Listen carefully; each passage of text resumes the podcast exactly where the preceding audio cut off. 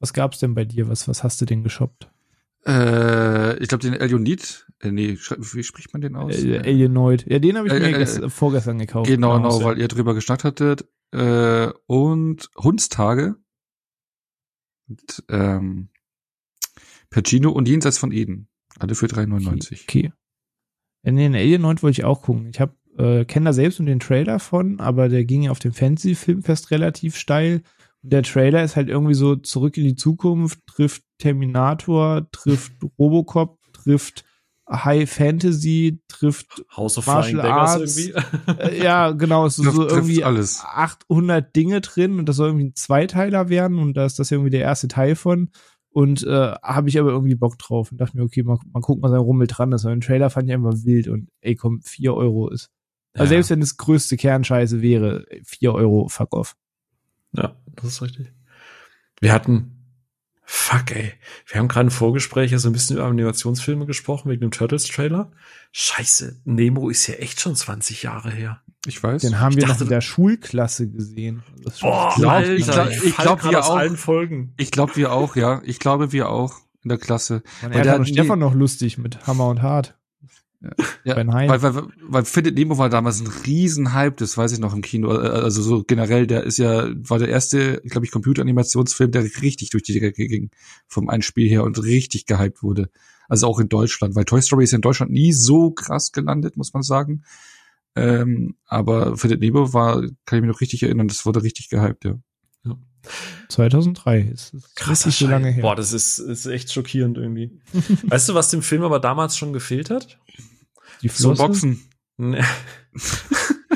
Nee. so ein cooler TikTok-Trend, dass Leute im Kinosaal anfangen, irgendwie Klappmesser mitzubringen, sich gegenseitig auf die Fresse zu hauen und Säle zu verwüsten, weil irgendwer auf Social Media gesagt hat, das sollen sie machen.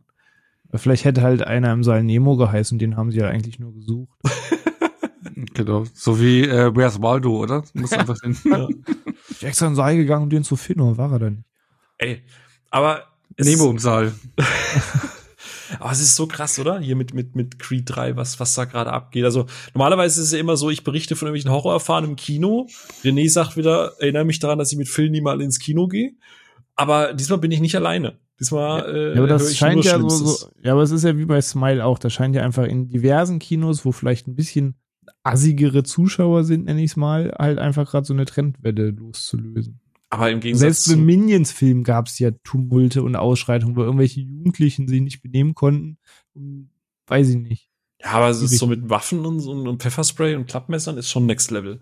Gut, ich kann sagen, ich weiß, in welchem Kino es in Bremen passiert ist. Und da ist es halt wenig schockierend. Da gehört das zur, zur wie eine Unterhose einfach dazu. Ja, da werden gerade auch regelmäßig im gleichen Viertel Bahnfahrer verprügelt, mit Messern bedroht und so weiter. Also, dass da jetzt im Kino Waffenausschreitungen sind, ist tatsächlich in dem Stadtteil jetzt nichts allzu ungewöhnliches. Muss man Aber- jetzt einfach mal so sagen. Aber, aber, aber, aber es gibt so einen Trend aktuell. Also letztes Jahr war es ja mit Smile ganz krass, aber Ja. auch Rheingold, ne? Also da sind ja auch die Leute was? in die Shish- rein, Shisha rein und sowas, ja, ja. der Katar-Film. ja. okay, krasser Scheiß. Also Rheingold gehen anscheinend auch gut ab, ähm, teilweise und äh, Ey. Smile. Weil habe ich letztens eine Kino Plus Folge gesehen, wo eben ein äh, Kinobetreiber auch da war, der da aus dem Nähkästchen geplaudert hat und eben auch äh, da Rheingold mit erwähnt hat, dass da Ich krass war- das Publikum unterwegs war, ja. Ich war gestern bei einem äh, befreundeten Streamer kurz im, im, im Stream, nachdem ich fertig war, habe halt die Leute rüber geradet und der hatte eine Zuschauerin und die ist auch Kinobetreiberin, aber hier in Bayern. Und die hat auch gesagt, dass äh, sie jetzt drei Vorstellungen hatte und bei zwei Vorstellungen mussten sie gefühlt den halben Saal rausschmeißen, weil die Leute sich nicht, also im Provinzkino irgendwo hier in Bayern.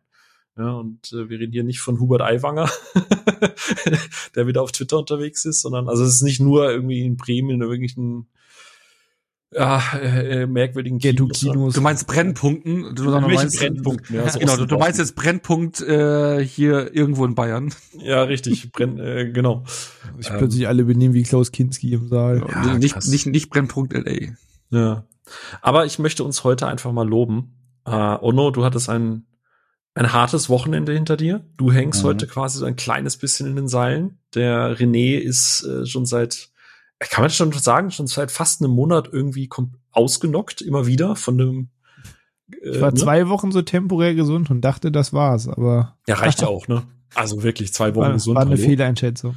Ja, und ich hatte heute so einen richtigen Montag und das heißt, wir hängen alle drei heute so richtig in den Seilen.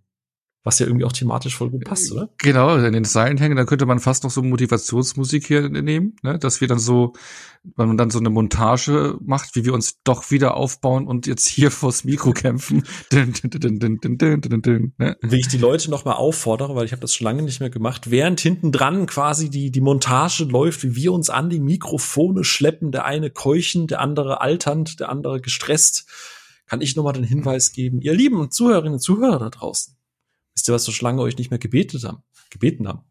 Wie wär's denn einfach mal, wenn ihr gerade auf Spotify oder Apple Podcasts oder wo auch immer uns hört und auf dieses lustige Bewertungssternefeld klickt und vielleicht uns einfach mal eine Bewertung da lasst. Da äh, würden wir uns richtig freuen. Das würde uns quasi in die richtige Spur, auf die Spuren der großen Sportlerinnen und Sportler der, der Das, Filmleinwand-Generation. das würde einschlagen, ja. Das würde richtig einschlagen, wie die Faust aufs Auge quasi. Äh, und äh, das da äh, wäre auf jeden Fall sehr nett äh, und macht euch gerne motivierende Musik dazu an. Und oder lauscht Onnos Einleitung in das Thema. Genau so, so Montage über Montage. Richtig, Montage am Montag ist auch immer scheiße. Genau. Ähm, wir, äh, Filz, dezenten, verschiedenen, mannigfaltigen Hinweisen äh, entnehmen könnt und auch dem Episodentitel reden wir nämlich heute über die Rocky-Reihe, Rocky's Legacy, Creed-Reihe, alles, was da irgendwie mit äh, Rocky zu tun hat, obwohl ja nicht alles, ne, der neueste Teil, aber dazu kommen wir später. Ähm, aber bevor wir mal so richtig zuschlagen, bitte ich doch um Ruhe im Saal.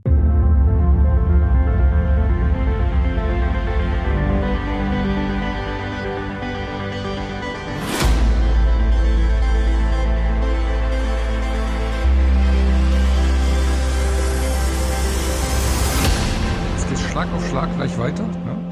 Aber bevor wir über die Filmreihe reden, hau ich doch mal in die Runde hier so die Frage, wie steht ihr eigentlich zum Boxsport allgemein? Also jetzt nicht in filmischer Form, jetzt wie mit den Rocky-Filmen oder Scorseses wie ein wilder Stier oder was es da alles noch gibt, sondern ja so der tatsächliche Boxsport, äh, was weiß ich, dass man ihn selbst ausübt, in welcher Form auch immer, oder den Sport tatsächlich auch mal wirklich ja verfolgt hat und im Fernsehen geschaut hat, so damals nachts auf RTL oder so. Ich fange mal mit einem Phil an. Hast du da irgendeinen Bezug? Hm? Was lachst du? Nichts, tatsächlich wollte ich dich gerade bitten, dass du vielleicht René zuerst rein Also ich hätte jetzt auch dich vorgeschlagen, weil es vermeintlich schon schneller ging. Okay, na, Genau das. Du, willst- genau du, willst, du willst einen deswegen. schnellen Knockout haben, okay, okay. okay. Genau, genau, genau. Weil ich glaube, beim René könnte es ein bisschen länger dauern, ist so meine Vermutung. So, außer äh, Phil überrascht jetzt und sagt so, ja, er hatte zwei Jahrzehnte Profiboxen hinter sich und irgendwie. Ey, weißt du, wie lange ich schon auf Twitter bin?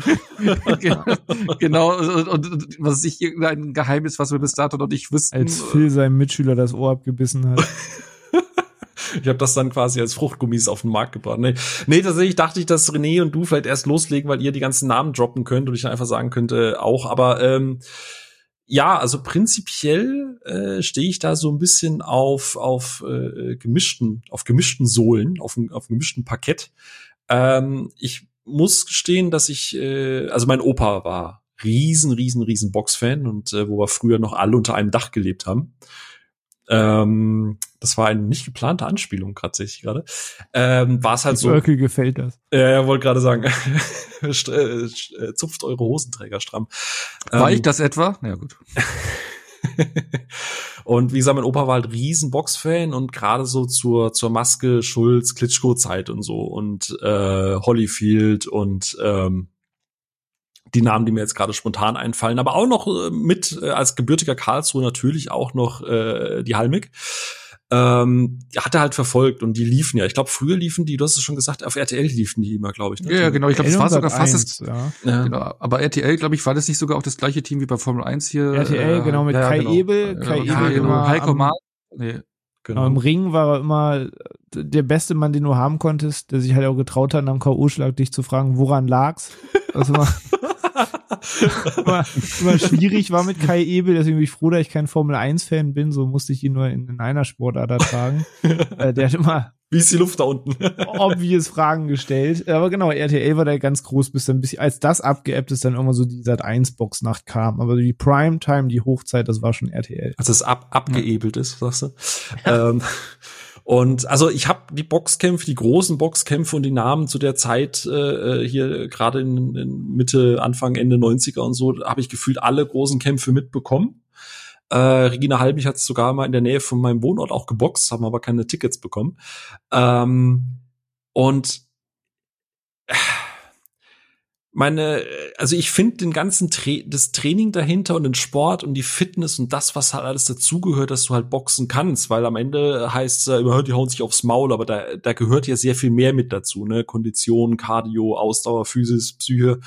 Äh, ähm, da gehört einiges dazu und das finde ich krass respektabel. Das ist ähnlich wie bei MMA oder generell bei allen Kampfsportarten oder bei diesen, sagen wir mal, Vollkontakt-Kampfsportarten. Ich glaube, da kann René gleich ein bisschen detaillierter erläutern, was ich meine. Ähm, ich finde das wahnsinnig respektabel. Ich ziehe da brutal meinen Hut vor. Aber so persönlich hat's, also ich habe es halt geguckt, aber ich war da nie so, yay, Maske oder yay, krass, sondern es war so, ich guck's halt, aber ich weiß nicht, ich habe das nicht gefühlt. So, das ist, ähm, kann einen Punkt schon mal vorgreifen. Ich habe, äh, ich war mit einer äh, Partnerin zusammen über mehrere Jahre, die selber auch geboxt hat, und dadurch kam ich halt auch tendenziell ein bisschen weiter rein in das Thema und habe dann halt auch mal dieses Training und so mitbekommen und seitdem habe ich da auch noch mehr Respekt davor wie früher als kleiner Stumpen, der das halt nur im Fernsehen geguckt hat. Ähm, aber verfolge ich ansonsten auch einfach gar nicht. Also das ist auch ähm, kein kein Sport, der ich verstehe die Faszination und wie gesagt das Training absolut krasser Respekt davor und äh, absolut zieh meinen Hut da. Aber ich fühle den Sport einfach nicht. Ich bin da vielleicht einfach zu friedfertig für. Mhm. Aber ich glaube, ich glaube, der Boxsport, weil du hast jetzt aber eine Phase, äh, das war ja so Mitte 90er, Ende 90er, bis zur Jahrtausendwende, glaube ich, mhm. die, die du genannt hattest. Mhm. Und das ist ja auch immer das Bemerkenswerte, was auch die Berichterstattung äh, äh, in Deutschland immer betrifft. Ne? Weil in Deutschland wird immer nur dann über eine Sportart äh, wirklich ausgiebig berichtet, wenn äh, deutsche Sportler oder Sportlerinnen da du erfolgreich halt Vertreter sind. dessen hast, genau. Genau, damals war es ein Henry Maske oder ein Rocky Gianni, Regina Heimich, was du gesagt hattest, dann die Klitschkos. Mhm. Ähm, klar, äh, die sind dann in Hamburg, glaube ich, trainiert worden und sowas, da hat man mhm. den Bezug gehabt.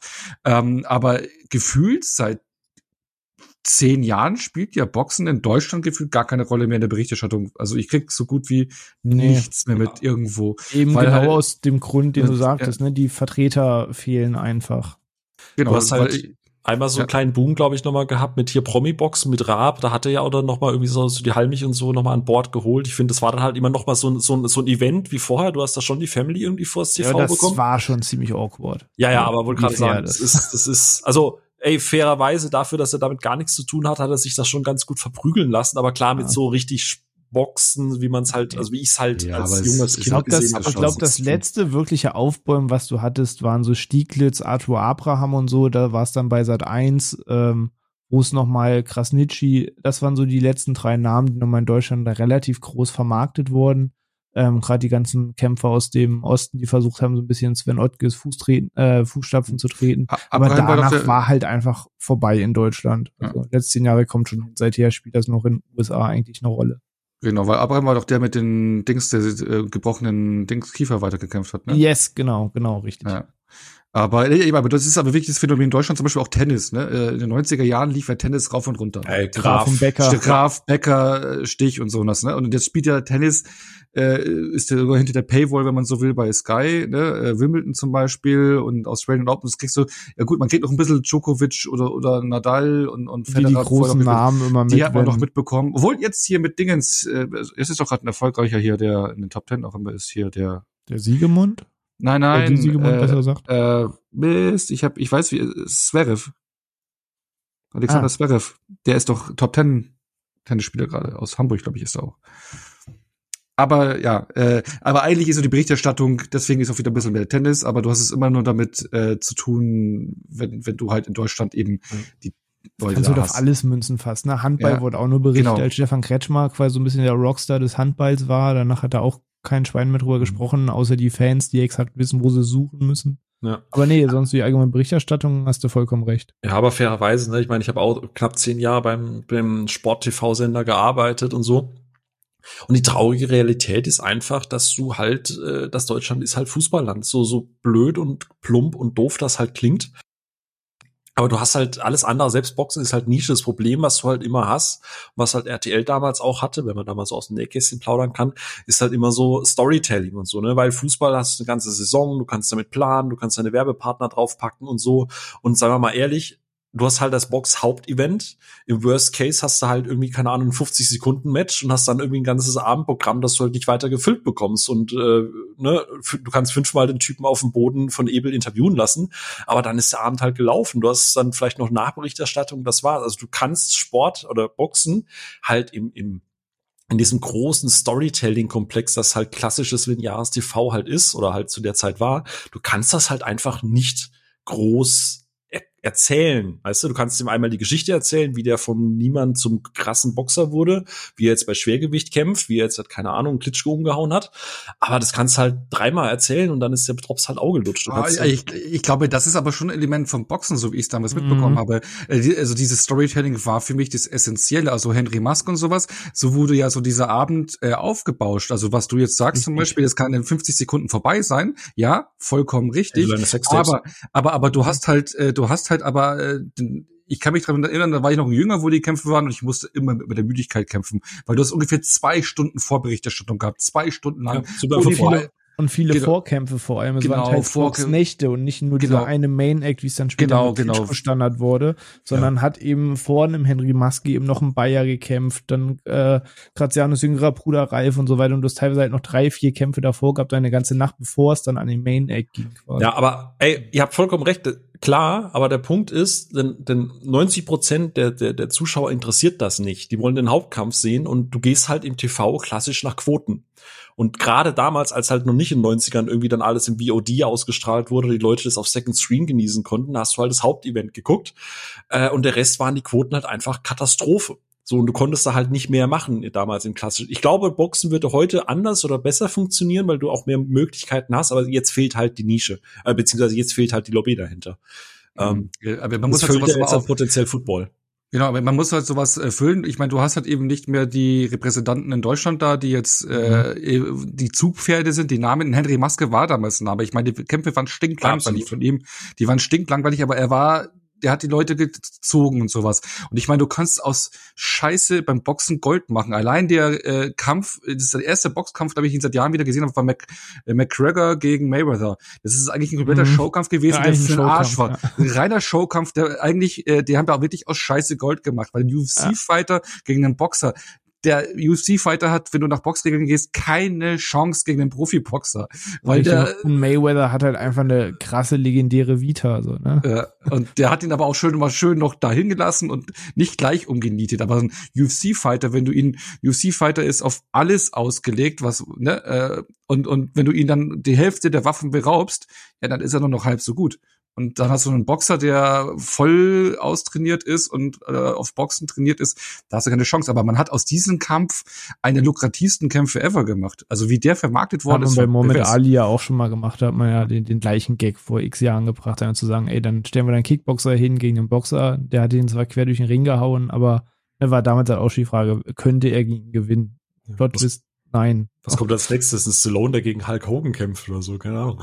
Ja, genau, könnte man fast machen. Nee. Aber, aber äh, René, wie, wie, wie stehst du bei dir so mit, mit äh, Boxsport? Weil man hört ja, glaube ich, jetzt schon hier und da raus, dass da doch ein bisschen mehr Aufland ist wie beim Film. Ein, äh, beim Film. ein bisschen verankerter. Ähm, wie so häufig ist, muss man halt irgendwie mit in Berührung kommen und in dem Fall bin ich halt wirklich, sobald ich laufen konnte, blöd gesagt, damit aufgewachsen. Meine Eltern sind große, große Boxfans gewesen und haben, egal auf welchem Sender, alles an Boxkämpfen geschaut.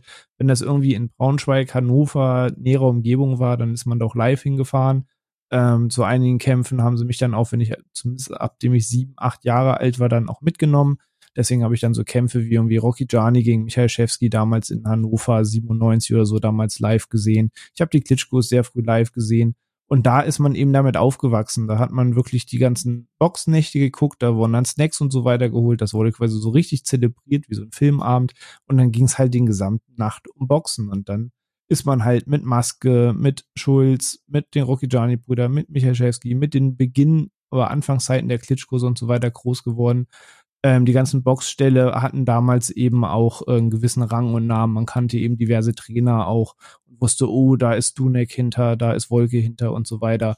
Ähm, und ist einfach mit den Namen groß geworden. Und dann gab es eben auch PR-Veranstaltungen, wo Axel Schulz zum Beispiel mal im Braunschweig war zu irgendeiner PR-Tour. Dann hat man sich da Boxhandschuhe signieren lassen und Fotos mitgemacht. Und äh, dieser ganze, dieser ganze Boxsport-Enthusiasmus führte dann eben auch neben, dass man live da war, dass man das beim Fernsehen verfolgte, eben auch dazu, dass man dann selbst boxen wollte. Das heißt, sobald ich dann zwölf, dreizehn war, bin ich damals am Braunschweig zum Budokan, Grüße, falls es euch noch gibt, ähm, und habe da eben selbst Boxen machen wollen. Aber die haben den Boxkurs dann kurze Zeit darauf, nach den ersten Monaten, nicht mehr angeboten. Weil ich aber weiterhin was mit Kampfsport machen wollte, habe ich dann Kickboxen gemacht und bin dabei dann ein paar Jahre geblieben, weil das war durch Tekken auch schon ziemlich cool. Das war ja kein Boxen, aber Kickboxen war schon ziemlich stylisch. Ähm, und dann habe ich ein paar Jahre Kickboxen gemacht, nachdem ich kein Fußball mehr gespielt habe. Und ähm, ja, dann kam man auch in das Alter, dass man eben auch die US-Kämpfe und so gesehen hat. Und selbst da haben meine Eltern mich damals aus dem Bett geklingelt. Also wenn dann irgendwie um drei Uhr nachts der Kampf von Tyson gegen Holyfield anstand oder gerade Lennox Lewis am Aufsteigen war, was ja teilweise in Deutschland auch noch übertragen wurde, und oder wir Premiere damals hatten und man das dann darüber geschaut hat, wurde ich dann nachts halt geweckt und dann hat man diese Kämpfe geguckt und diese Boxerverfolgung geguckt, was macht Lennox Lewis, was macht Tyson, dann ging es ja damals los, es hieß ja, die Klitschkos, die boxen immer nur gegen Fallobst und so weiter. Das, die haben ja keinen richtigen Contender. Dann kam ja damals der Kampf von Lennox Lewis gegen Klitschko, was einfach ein Kampf war, den man so noch nie gesehen hat, weil man hat noch nicht Klitschko blutüberströmt am Boden liegen sehen. Da saßen wir alle vom Fernsehen und dachten, what the fuck passiert hier? Aber die gesamte Halle in Amerika hat dann ihm zugejubelt, einfach aus mad Respect, wie er sich schlägt. Das hatte da halt einfach schon so, so Rocky-Züge gehabt ähm, wo plötzlich der Underdog total umjubelt wird, weil alle dachten, der knallt den jetzt in 30 Sekunden aus dem Ring raus. Ähm, und so hat sich diese Leidenschaft halt immer weiter gefestigt. Und irgendwann war es in Deutschland halt nur noch die Klitschkos. Dann kamen nochmal so aufsteigende Acts wie David Hay, die ihn herausfordert haben. Dann hat so den großen Kampf Hay gegen Klitschko, das war irgendwo Anfang der 2010er. Und danach ebbte es dann halt krass ab. Danach hat man noch so ein bisschen die Karriere von Mayweather verfolgt, noch so ein paar andere US-Boxer, die du noch irgendwie versucht hast zu sehen. Ähm, aber dann war halt einfach vorbei. Und jetzt hat man sowas wie Anthony Joshua gegen Usyk und sowas, was ich jetzt die letzten zwei Jahre verfolgt habe, diese Fehde, die hin und her ging. Aber das sind jetzt halt schon sehr, sehr ausgewählte Kämpfe im Schwergewicht. Und ich finde es auch schade, dass dieser Sport inzwischen die großen ikonischen Figuren fehlen. Aber ich bin froh, dass ich diese ganze Ära Ende der 90er bis Anfang der 2010er da halt miterlebt habe und äh, viel live gesehen, auch Klitschko-Kämpfe live gesehen, die persönlich getroffen äh, Boxsport hat schon eine sehr, sehr wichtige Rolle im Leben gehabt. Darf ich mal kurz eine Frage stellen, gerade so auch als Laie, weil du bist ja dann doch nochmal weiter drin. Ist diese, wir haben ja gerade eben darüber gesprochen, wie Boxen halt in Deutschland eben ankommt. Äh, und ich erinnere mich halt noch damals an diese Rekordsummen, die da ausgezahlt wurden. Ne? Du hast ja gerade mhm. auch so diese, diese, diese Schaukämpfe, die dann irgendwie, keine Ahnung, über 100 Millionen Dollar oder sowas gingen, die dann in 30 Sekunden gefühlt zu Ende waren, wo alle dann irgendwie sich mega aufgeregt haben. Gibt's diese Preisgelder heute immer noch? Also gibt's schon noch, sagen wir mal, wenn du jetzt äh, im US-Sport oder so oder in andere Länder guckst, ist das schon noch so ein Ding, nur in Deutschland nicht? Oder ist es allgemein weltweit schon ein bisschen zurückgegangen, weil du gerade so gesagt hast, es fehlt so die nächste große Figur? Das ist schon zurückgegangen. Ich glaube, hier die, die Kämpfe von Usyk gegen Joshua, das war halt so eine Fehde, die über drei Kämpfe hin und her ging, wo es dann hieß, da war er angeschlagen, eigentlich wieder ein Rückkampf und dies und das. Und ich glaube, der letzte Titelkampf, da gab es irgendwie 80 Millionen. Ähm, also da waren schon zu Don King-Zeiten und so weiter damals ganz andere Summen im Spiel. Aber das ist partiell sogar schon ein bisschen zurückgegangen, ja. Okay, spannend, ja. Also ja. es ist nicht nur so, dass wir jetzt hier in Deutschland nicht mehr so viel mitbekommen, aber weil, also ich krieg vom Boxsport gar nichts damit. Ich glaube, wenn was läuft, dann bei auf der Zone jetzt mittlerweile, oder? Weil die bringen ja auch UFC genau. und sowas. Und, und wie eben genannten Kämpfe, die einzigen Gründe, warum ich da dreimal ein Probeabo abgeschlossen hatte, um diese drei Kämpfe zu sehen. okay. Weil ansonsten aber, kriegst du das halt hier gar nicht mehr mit. Es läuft halt einfach literally nirgends. Naja, ich glaube, äh, das äh, kann ich also spoilern, äh, ist auch ein großer Sponsor, glaube ich, bei Creed 3. Also zu, man sieht da ein paar Mal das DAZN-Logo. Ähm, dezent, ganz dezent. Ja. Ganz dezent, ja. Ah, vermarkten jetzt auch ab nächster Saison die NFL komplett in Europa. Also die haben mhm. sich ja scheinbar halt auch in so ein paar Dinge da eingekauft jetzt. Ja. Aber ich glaube, so boxtechnisch kann ich wie so ein bisschen zwischen euch stellen, vielleicht noch mehr Richtung Tendenz von Phil. Also damals auch eben diese Zeiten, diese Hochzeiten, die ihr genannt habt, ihr mitbekommen. Ich glaube, es war halt einfach so, dass du, ich meine, das gleiche Formel 1, ne, Formel 1 war damals auch nur, hat jeder geschaut wegen Schumacher und, Schumi, und ja. Genau. Und Villeneuve. Und, äh, und Villeneuve, ja, naja. Äh, der macht ja jetzt Filme. Ah, nee, war ein anderer. Ähm, nee, aber ähm, damals ist auch geschaut und äh, ja, ich war damals noch ein Teenie und ich habe die Bravo Sport gelesen und da wurde auch immer sehr ausgiebig über ähm, Boxen berichtet mit Poster und sowas. Und da habe ich, glaube ich, auch welche von hängen gehabt, aber irgendwann ging es auch vorbei und ich krieg eigentlich seit Jahren nichts mehr vom Boxen mit und habe es durch die Filme jetzt wo ich sie alle geschaut habe, wieder gedacht habe, so, ja, vielleicht mal wieder reingucken, was da eigentlich gerade so geht. Und ich habe zwar nicht so wie der René mehrere Jahre, aber ich habe mal ein, zwei Monate Fitnessboxen ausprobiert und hatte eigentlich Spaß dran. Also es ist so, dass man einfach mittlerweile sogar zu so Boxgyms gehen kann und dann gibt es jetzt so Fitnessboxen äh, angeboten. Das heißt, man trainiert mit, ja, aber du gehst halt nicht in Vollkontakt. Also du gehst jetzt nicht irgendwie, dass du dich wirklich im Ring mit jemandem prügelst oder sowas, sondern machst einfach im Prinzip so das Training mit nur hier und da ein bisschen in die Fäu also in Fäustling und sowas hauen und gegen den Sack und sowas. Und man muss sagen, dass das Boxtraining, das habe ich da festgestellt, eines der krassesten Trainings ist, die man machen kann. Mhm. Und deswegen ist dieses Fitnessboxen auch sehr populär geworden, glaube ich, auch in Fitnessstudios wird es angeboten, aber eben auch in Boxgyms, weil du beim Boxtraining kompletten Körper trainierst, also mhm. alles und dann noch Koordination. Also das ist auslaugend ähm, as fuck. Ja. genau, genau. Du bist, also ich war danach noch nie, also ich war da so im Arsch wie noch nie nach dem Sport. Äh, aber eben, weil du auch koordinativ einiges machst, also so von den Schlägen und bla und pipapo auspowern, ist schon krasses Training, ist schon sehr cool auslaugend. Also auch als Tipp mhm. für Leute, die jetzt nicht auf die 12 geben wollen oder bekommen wollen, aber man kann sich da echt gut austoben. Ey, deswegen bin ich da ja auch bei dem Sport hin und her, ne, weil auf, du bist immer, also gerade wenn du irgendwie sagst, ey, ich mag Fußball nicht, dann okay, fein, oder ich mag Football nicht, weil ich verstehe es nicht, okay, fein. Aber Boxen ist so ein, ich, wie ich es vorhin gesagt habe, ne, ich finde den ganzen Trainingsaufbau so, so, so, so, so, so unfassbar krass aber ich mag den Sport halt nicht so, ne? Ich bin da komplett gefangen, so, so mad Respect auf der einen Seite, auf der anderen Seite, ja, am Ende hauen die sich halt auf die Fresse und du gewinnst, indem du jemanden halt bestenfalls komplett bewusstlos schlägst. So, weiß jetzt nicht. Sehe das ja, Problem klar. nicht. ja, René, ich weiß, es ist bei dir typischer, typischer Montag. Ah, Schulhof halt. ja, aber, aber, aber, wie gesagt, das hat, äh, so, so, so ein Training ist schon krass, kann man auch so machen, ohne auf die zwölf zu geben oder zu kriegen. Ich hab, musste dann aber da leider mhm. aufhören, weil dann das Gym zugemacht hat, äh, und, äh, dann kam Corona und, nee, ich meine nicht, dann kam Corona, dann kam unsere Tochter und dann war es mit der Zeit erstmal dahin und dann, ja, ja leider. Aber siehst du mal, äh, die Leute haben heute Maske im Auto oder im Verbandskasten und du hattest Maske damals äh, über dein Bett hängen. Das ist auch schön, oder? Ja, damals war in den 90ern war in den 90ern war eine andere Maskepflicht, gell? das ist richtig. Das alleine ist inszeniert worden und so weiter, ne? Also ja, das ist das war schon das Geile. Ich habe mich auch immer gefreut auf dieses Vorprogramm oder halt so dieses äh, dieses Einlaufen und dieses, wenn Michael Buffer dann das Mikro genommen hat. Äh, legendär. Oder auch legendär. Maskes letzter Kampf dann mit Time to Say Goodbye, wo dann ja. zu dem Kampf eben nicht mit Conquest to Paradise einging und so. Das, das waren schon Gänsehautmomente. Eben genau das. Das macht genau diese Show macht ja den Boxsport ja auch aus am Ende noch so dieses. Ich fand auch immer fast die Vorberichterstattung und Show cooler als dann also gerade die Henry Maske Kämpfe, weil die dann doch zäh waren über zwölf Runden nach Punkten und die waren sehr ja. Deutsch, ne? Sehr, sehr. Ja. ja, ja. zum Beispiel hatten einfach sehr, sehr unschön anzuschauende Boxstile gehabt. Das ist leider richtig. Da fand man natürlich über die bisschen cooler, die wirklich auf K.O. gehen, die aggressiver irgendwie kämpfen. So Michalschewski wollte nie über die Runden gehen, der wollte seinen Gegner auf die Bretter schicken. Das sah Mike, schon ein bisschen spektakulärer aus. Oder Mike Tyson auch nicht, ne? Also, ja, ja, nee, der, der, der hat auch durchgebissen. ja, genau. Ja. Aber der hat auch im Filmbereich ja mittlerweile Fuß gefasst, der, äh, Mike Tyson. Dann würde ich jetzt so den gegen Mann gekämpft, also hey. Ja, eben. Äh, und deswegen würde ich jetzt mal in den Filmbereich rüber switchen, ähm, weil ich glaube, wir könnten ja könnten wir das. Ich weiß nicht, ob wir noch länger über Boxen tatsächlich sprechen könnten, aber ich würde mal über das fiktive Boxen reden, weil im Jahre 1975 war ein, ja, ein, ein, ja, wohl ein tatsächlicher Boxkampf zwischen Muhammad Ali und den äh, kompletten Außenseiter Chuck Webner, ich glaube damals 36 Jahre alt war, äh, gegen eben Muhammad Ali. Ich glaube, jeden ist er ein Begriff. Äh, ich denke mal wohl einer oder wenn nicht sogar der beste Boxer aller Zeiten. Mhm. Und äh, ja, wo ein Außenseiter war, wo man dachte, ja, den hau da schnell um. Nee, Pustekuchen, der bis, ich glaube, der ist dann ja auch tatsächlich ein paar Sekunden vorm Ablauf, damals 15 Runden waren es, ähm, ja technisch K.O. geschlagen worden, obwohl er eigentlich noch richtig aufgestanden ist, aber es war so ein paar Sekunden vorher und der dann Standing Ovations bekommen hat, eben von den ansässigen Fans im Stadion.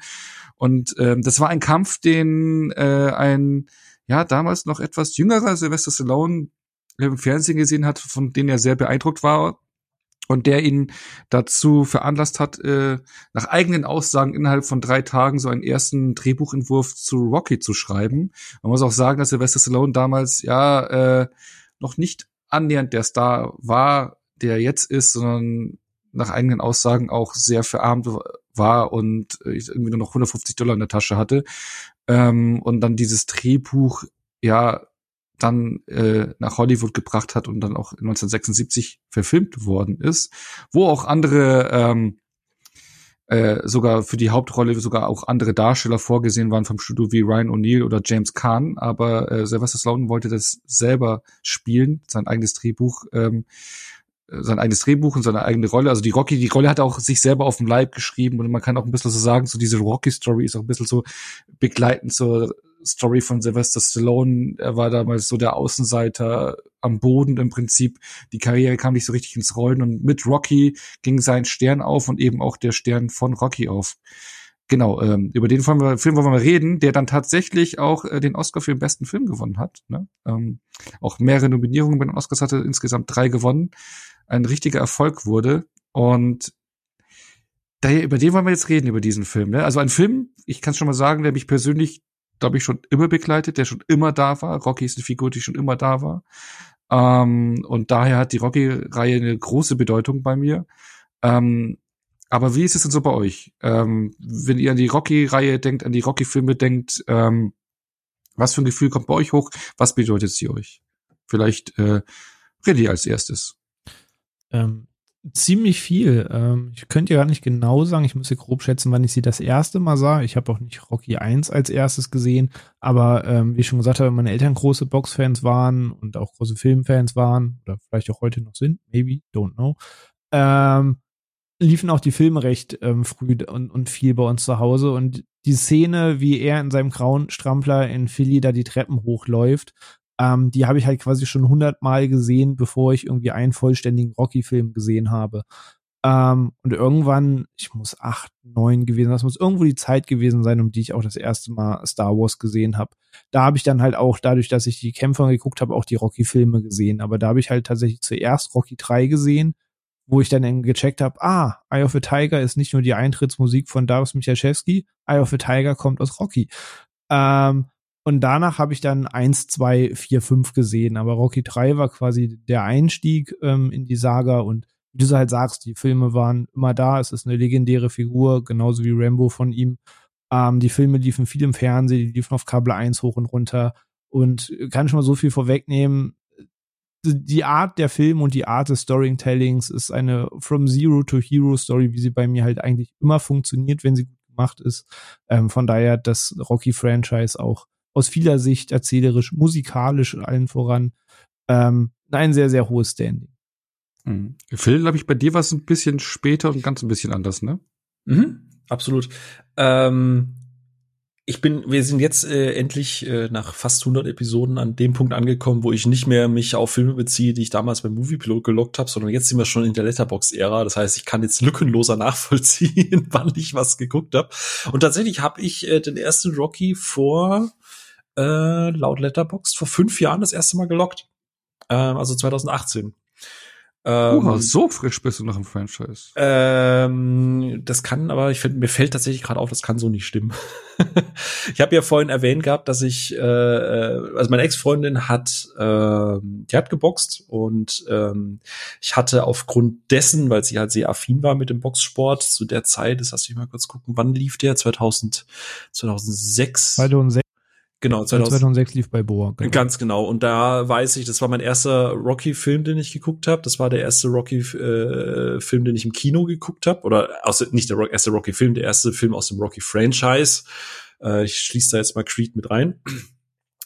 Und ähm, ich habe nicht viel verstanden, aber ich fand den damals in Ordnung so. Äh, aber ich glaube so dieses, dieses, weißt du, du setzt dich jetzt einfach mal hin und guckst alle Filme nach So, ich glaube, dass doch, dann könnte das einigermaßen hinkommen, dass ich mich dann wirklich hingesetzt und gesagt habe, okay, weißt du was, jetzt hat im, im, im, im Zuge von, was war es dann, Creed 2, Creed 1 dürfte hinkommen. Ja, es dürfte hinkommen. Ähm, habe ich dann die einfach alle in einem Rutsch mal durchgeguckt, weil es gab ja dann auch diese Box, die da äh, zum Kauf kam. Ähm, und genau, ich habe dann aber wirklich der Reihenfolge nachgeguckt. Also ich habe Rocky Balboa geguckt und dann eins bis fünf und dann Creed 1, 2, 3. Aber, aber Creed 2 war nicht, wann er im Kino, ne? 2018, ne? Das weiß ich noch. Genau, da waren wir im Kino. Es war ja auch wieder so eine etwas speziellere Vorstellung, äh, wenn ich mich recht entsinne. Aber genau, es war 2018 und ähm, genau, ich glaube auch in dem Zug auch mit mit Gut, Creed war drei Jahre davor. Wie gesagt, das kann ja mit dem Locken auch manchmal immer ein bisschen hinterherhängen. Aber so in dem Dreh rum habe ich es dann, in, in, dem Zug von Creed habe ich es dann, glaube ich, mal wirklich gesagt, ich schließe jetzt halt diese Lücke. Äh, weil der Hype war ja dann doch relativ groß, aber da kommen wir dann später noch dazu. Genau. Genau, weil ich habe es jetzt auch gerade schon gesagt, dass bei mir wie René war oder ist, Rocky war immer da. Und es war so einer der Filmreihen, wie auch, äh, was René gerade gesagt hatte, Star Wars war so die erste Filmreihe, die ich mit meinem Vater zusammengeschaut hatte, äh, im bestimmten Alter. Ich weiß es nicht, wie alt ich da war, auch acht, neun, so um den Dreh rum. Ähm, weil zwar ja Actionfilm, aber halt nicht so wie Rambo so blutig, sondern hey, das ist ja Boxen, das ist ja eigentlich Sport, ne? Und äh, deswegen habe ich die recht früh mit meinem Vater geschaut und war schon immer fasziniert von von der Figur äh, Rocky. Ich glaube auch, dass ich zum ersten Mal den ersten Teil gesehen habe, dass wir, glaube ich, damit angefangen haben. Aber ich glaube, recht zügig dann auch alle durch. Also ich weiß aber nicht mehr, in welcher äh, zeitlichen Abfolge oder sowas. Bis auf den fünften, glaube ich, den habe ich erst spät gekommen. Klar, der kam erst in den, 90, äh, 19, äh, in den 90ern. Genau, aber es ist so eine Filmreihe, die eben, die ich da mit der Zeit damals verbinde, auch ans Medium Film rangeführt, damals die Sammlung von meinem Vater im Prinzip kennengelernt, mit meinem Vater zusammen geschaut. Das ist halt auch so nostalgisch äh, natürlich wertvoll für mich und ähm, ja, die Reihe war, ja, ich glaube, das ist eine der wenigen mit Star Wars immer da und und habe ich immer gemocht und und äh, wird immer einen wichtigen Teil in meinem Filmherzen haben. Ja. Wisst ihr, was das Schöne ist? Ich kam ja, also ich, ich bin der Spätzünder von uns, sage ich jetzt mal. René, bitte erspar dir jeglichen Kommentar. Vielen Dank. Ich weiß genau, dass du schon wieder was sagen wolltest. Ich würde, würde mir nie, würde mir im Traum nicht einfallen. Niemals. Ähm, aber, und ihr, ihr, habt, ihr brennt ja sehr für diese Reihe und ich habe jetzt auch gerade, ich habe jetzt äh, im Zuge von Creed 3 nochmal ausgewählte Teile äh, nochmal geschaut. Und ich muss wirklich sagen, obwohl wir ja auch am Anfang erklärt haben, dass ich jetzt nicht so krass boxaffin bin, dass ich auch eher spät zu der Reihe und so kam, mir hängt die mittlerweile auch mit einigen Teilen wirklich sehr, sehr, sehr am Herzen. Äh, und einer der Filme, kann ich hier schon mal sagen, ist durchaus auch im Anwärter, dass er einer meiner absoluten Lieblingsfilme werden könnte.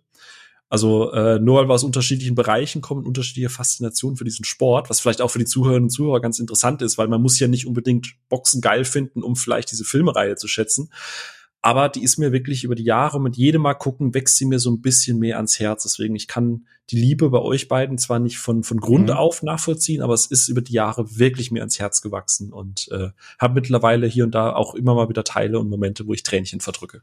So, so, so ja. sehr emotional bewegt ja, mich. Gibt da auch drei ich Filme, wo ich jedes Mal nasse Augen habe.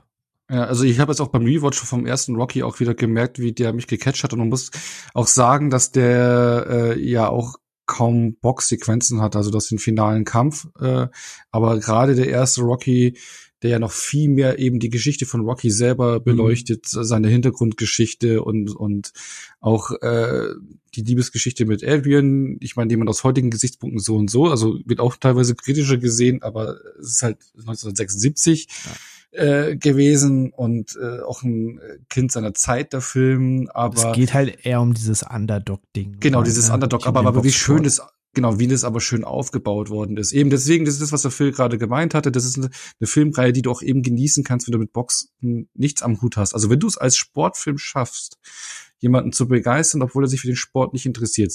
So wie ein Top Gun Maverick geschafft, Leute, die keinen Bock auf Düsenjets oder Militär haben, aber trotzdem reingehen und sagen, boah, fuck, ist das ja, geil. Oder, oder Ferrari oder Ford ein Ted Lasso, dass du auch nicht guckst wegen Fußballsequenzen. Genau so. das, genau das. Wenn du das schaffst oder Rush oder sowas bei Formel ja. 1, ne? Und wenn du das als Film schaffst, trotzdem zu begeistern, dann ist es ein verdammt guter Film. Und das ist bei der Rocky-Reihe fast durchweg durch so. Ähm, ist für mich eine der hochqualitativsten Reihen, wenn man mal Teil 5 rausnimmt, mhm. Äh, mhm. sind es eigentlich alles Bretter. Ne? Ähm, muss man so sagen. Und äh, ich mag alle Teile auf ihre Art und Weise. Aber wir werden über die Sequels gleich nochmal gesondert reden, aber wir wollen jetzt erstmal so eben über den ersten Film reden, weil der eben diese Legende losgetreten hat von Rocky. Eine Million Dollar Budget, nicht wirklich viel. Ähm, ich glaube, sie mussten an einen Tag dann auch äh, die Szene, den, den, den Endkampf äh, drehen, weil sie da die Statisten für das Stadion und sowas hatten. Äh, auch ein Punkt, ne, den wir bei Creed 3, glaube ich, nachher noch thematisieren können, wenn wir über äh, ein volles Stadion reden. Oh. Äh, wie man das, wie man das inszenieren kann. Ey, ne? ähm, ja, genau, hier hat man echte Zuschauer, wie man es eben auch in allen Teilen merkt, äh, Creed 3 geht dann ein bisschen andere Wege, aber wie gesagt, dazu später mehr. Nee, aber es ist halt eben auch dieser Wegbereiter, das ist, äh, ich meine, Rocky ist so wie Rambo ein Begriff geworden. Jeder kennt Rocky, jeder kennt Rambo. Sylvester Stallone hat da zwei Figuren geschaffen, die in der Filmwelt einfach äh, nicht wegzudenken sind und die wirklich jedem ein Begriff sind. Und ähm, was meint ihr, ähm, was was zeichnet gerade den ersten Rocky-Film aus? Warum ist er so, uh, mal wieder eingeschlagen? Aber warum hat er so viele Leute begeistert? Er hat auch die Kritiker begeistert, nicht nur das Publikum, sondern eben auch ähm, ähm, wirklich den Oscars ja mehrere Nominierungen gehabt, drei Preise abgeräumt. Er ist auch im Box-Office ein Erfolg gewesen. Stallone hatte ja damals äh, 10% Gewinnbeteiligung gehabt, sonst eigentlich nicht viel. Der hatte nur eine niedrige Gage von ein paar hundert Dollar pro Woche mhm. und sowas dafür bekommen.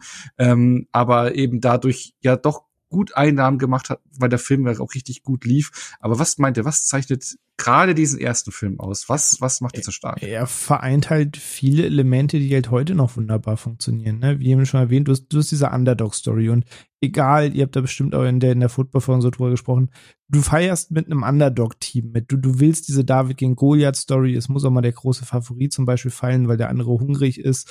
Dann hast du eben diese American Dream-Geschichte, so du hast einen Typ, der quasi nichts hat, aus der Mittelschicht kommt, irgendwie Tagelöhner ist, versucht sich irgendwie über Wasser zu halten, sein Leben auf die Reihe zu kriegen. Er ist auch nicht furchtbar gebildet.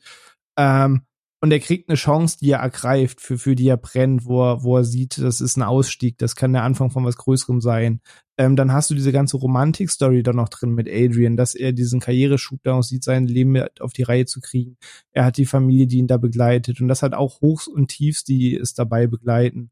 Ähm, und es hat halt von, von Romantik, von, von Sportdrama, von Underdog-Story, von der American Dream-Geschichte, über dann aber auch diese paar Action-Sequenzen, die im ersten Teil wirklich noch bedeutend limitierter sind. Ähm, aber du bist halt einfach angespornt mitzufiebern und die, die Figur packt dich irgendwie und du willst diesen Aufstieg sehen und du weißt, vielleicht stolpert die nochmal, aber du, du willst diese, diesen Heldenmoment sehen, wo quasi nie einer dran glauben würde. Ähm, und das ist halt das, was zum Beispiel auch für mich mitunter diese, diese Faszination ausmacht. Bei Rocky, aber auch diesem, diesem Genre an sich. Mhm. Phil? Ja, also im Prinzip, was René sagt. Also ich weiß nicht, ob wir noch genau irgendwie auf, auf Ranking oder sowas eingehen, aber ähm, den ersten Rocky-Film, der, der ist ja äh, eher so im Mittelfeld bei mir angesiedelt. Also ich brenne nicht unendlich für diesen ersten Teil, ähm, muss ich fairerweise sagen. Aber ich muss, als ich, als ich dann dein Skript gesehen habe, für was wir heute reden, musste ich bei dem Part oder bei der Frage brutal an René denken. Gerade wenn er immer mit dem Thema Blaupause kommt und sein Lieblingsthema Cyberpunk und äh, wie zum Beispiel ne, Ghost in the Shell irgendwie vor x Jahren mal krass war und dann irgendwie eine Blaupause gemacht hat und heute jeder Film, der irgendwas mit Cyborgs hat, die Frage stellt, was ist eigentlich, was macht ein Mensch aus? Wann ist eine Maschine ein Menschen? Ähm, und soweit ich mich äh, bewusst erinnere, gab es sowas wie Rocky mit dieser Art Blaupause, mit diesem, du bist eigentlich ein Boxfilm, aber eigentlich bist du ein Charakterdrama und du hast dann halt diese, diese klassische Heldenreise, so Underdog, wie du es gerade gesagt hast, dann, dann kriegt er noch die große Liebe und jada, jada, jada. Ich glaube, in dieser Kombination und ah, gab es das vorher noch nicht, zumindest in, in, in der Fülle oder in der, ja, fast schon Perfektion oder mit der, mit der Liebe, die, die das ja damals gemacht wurde. Ähm, und ähm, ich glaube, mittlerweile kennt man das viel mehr. Ich, äh, und, und ich würde auch einfach sagen, dass, dass, dass Rocky, der erste Teil, halt viele nachfolgende Strukturen in solchen Filmen. Ne? Ich meine, das hält ja bis heute. Wie ist der Film jetzt vor kurzem mit Adam Sandler? Ähm, Hustle? Äh, Hustle. Selbst Hustle hat ja im Prinzip die exakt gleiche Struktur. Also das funktioniert ja heute noch. Ähm, und ich glaube, das ist halt was, wenn du es halt damals live miterlebt hast, wie da quasi so ein Genre auf ein komplett neues eigenes Level gehoben wird der Maverick äh, oder auch Fury Road Vergleich bietet sich da, ne? Du machst da halt etwas, äh, was Neues und die Leute begeistert, obwohl es im Kern jetzt vielleicht nicht der beste Film aller Zeiten ist und durchaus Schwächen hat, aber du verzeihst es halt, weil es einfach so noch nie da gewesen war. Und ich glaube, das, das ist halt das, was Rocky äh, auch mit ausmacht. Ähm, mhm. Ja. Heutzutage, ja, mich hätte, äh, heutzutage wirkt das eine oder andere ja durchaus ein bisschen, bisschen, bisschen sperriger. Aber ich glaube, damals war das schon, schon, schon krass. So. Mhm. Ja, ich habe auf jeden Fall gebett, äh, wie der mich im Rewatch auch wieder volle Kanne gecatcht hat. Also wirklich, äh, weil es für mich wirklich dieser Startpunkt ist. Es ist auch noch so dieser rohe, ehrliche Film äh, äh, in der Reihe und der eben diese Blaupause erschaffen, losgetreten hat, weswegen, ja, zusammen auch vor allem mit dem Score, ne? Also, wenn die Musik kommt, das catcht mich einfach. Und wenn er dann die Treppen da äh, in, in Philadelphia, da dieses, dieses, geht er zum Museum da hoch, ähm, das, das, das da. Halt, der Soundtrack genau, ist genau, einfach genau, phänomenal, sagen wir Genau, ja, ja, genau, mit den Trainingsmontagen, aber auch äh, so die ganzen Momente, wenn dann so dieses kleine Thema dann anstößt, auch manchmal schon unterschwellig in diesen Szenen, wenn du wusstest, okay, jetzt geht's dran, das ist so, so motivierend irgendwie für mich und, und ja, mich, also der erste Teil kriegt mich am meisten von allen, für mich mit Abstand der stärkste Teil. Ähm, ich liebe diesen Film einfach. So. Krass.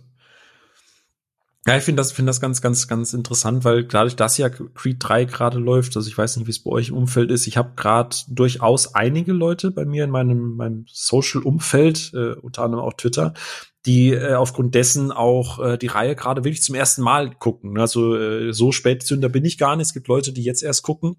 Und da merke ich halt, dass aufgrund von heutigen Sehgewohnheiten und so gerade der erste Teil doch eher verhalten aufgenommen wird. Also so, ja, die Musik und so kickt, aber wir haben es wir haben es schon in unserer Rambo-Episode drüber gesprochen. Rambo war ja noch mal ein paar Jahre später, aber Stallone ist zu Beginn seiner Karriere jetzt nie, kein Charakterdarsteller.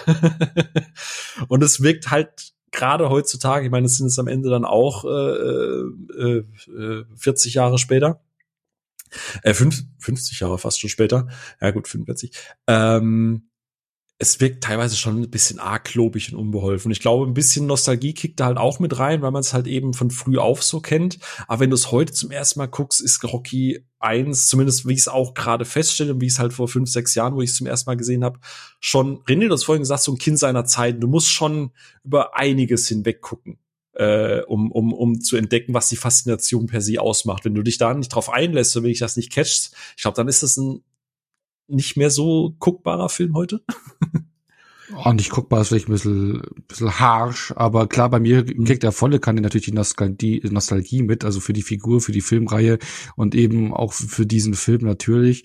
Wenn man den jetzt äh, unter heute, äh, heutigen Gese äh, Sehgewohnheiten zum ersten Mal anschaut, kann ich mir schon vorstellen, klar, verglichen mit Creed von der ganzen Inszenierung her.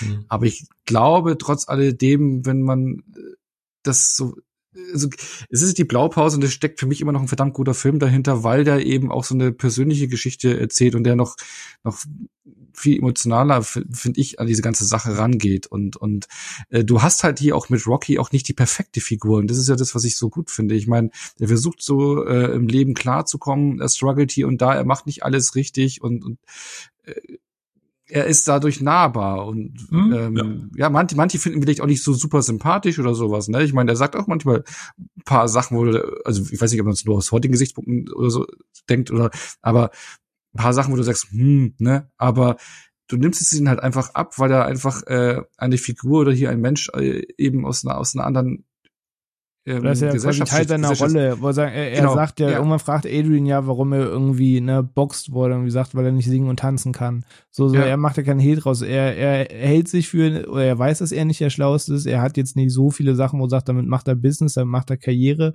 Ähm, aber der Boxsport, der liegt ihm halt und da sieht er halt seine Chance und wie du sagst, er ist da halt ein bisschen roh und ungeschliffen und genau äh, das. Das das mag ich aber eben auch so diese äh, ganze Atmosphäre auch von von Philadelphia, von diesem Viertel, was man kennenlernt.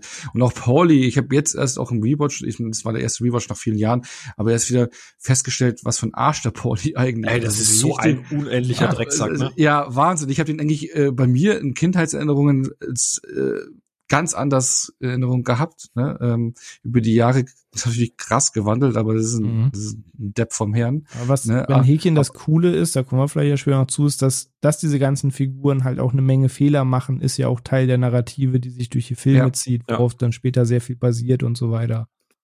Genau, das meine ich ja. Das, das, das, das, ich finde, du hast halt hier zwar klar diesen äh, vom der vom von unten sich nach oben kämpft, aber eben nicht perfekt ist und deswegen es hat seinen Grund, warum er da unten war und und nicht so hoch konnte und durch Willen und Einsatz da hochkam, aber trotzdem kein perfekter Mensch wird.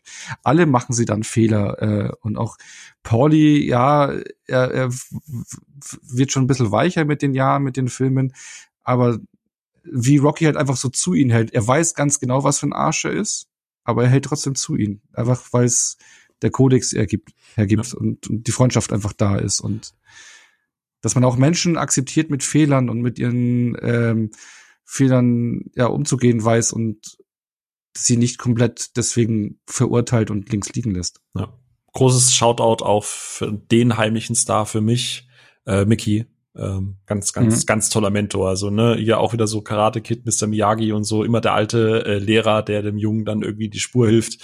Und Mickey einfach, also wirklich, selbst beim ersten Mal gucken und trotz, dass das, wie gesagt, äh, ist bei mir im Mittelfeld der erste Teil, aber Mickey einfach ganz, ganz großes Herz für mich. Das, das ist so der, der alternde, ähm, äh, äh, weise. Er gab Trainer. ihm halt das Herz mit auf dem Weg. Ga ganz genau. So und der Apollo Creed ihm den Style.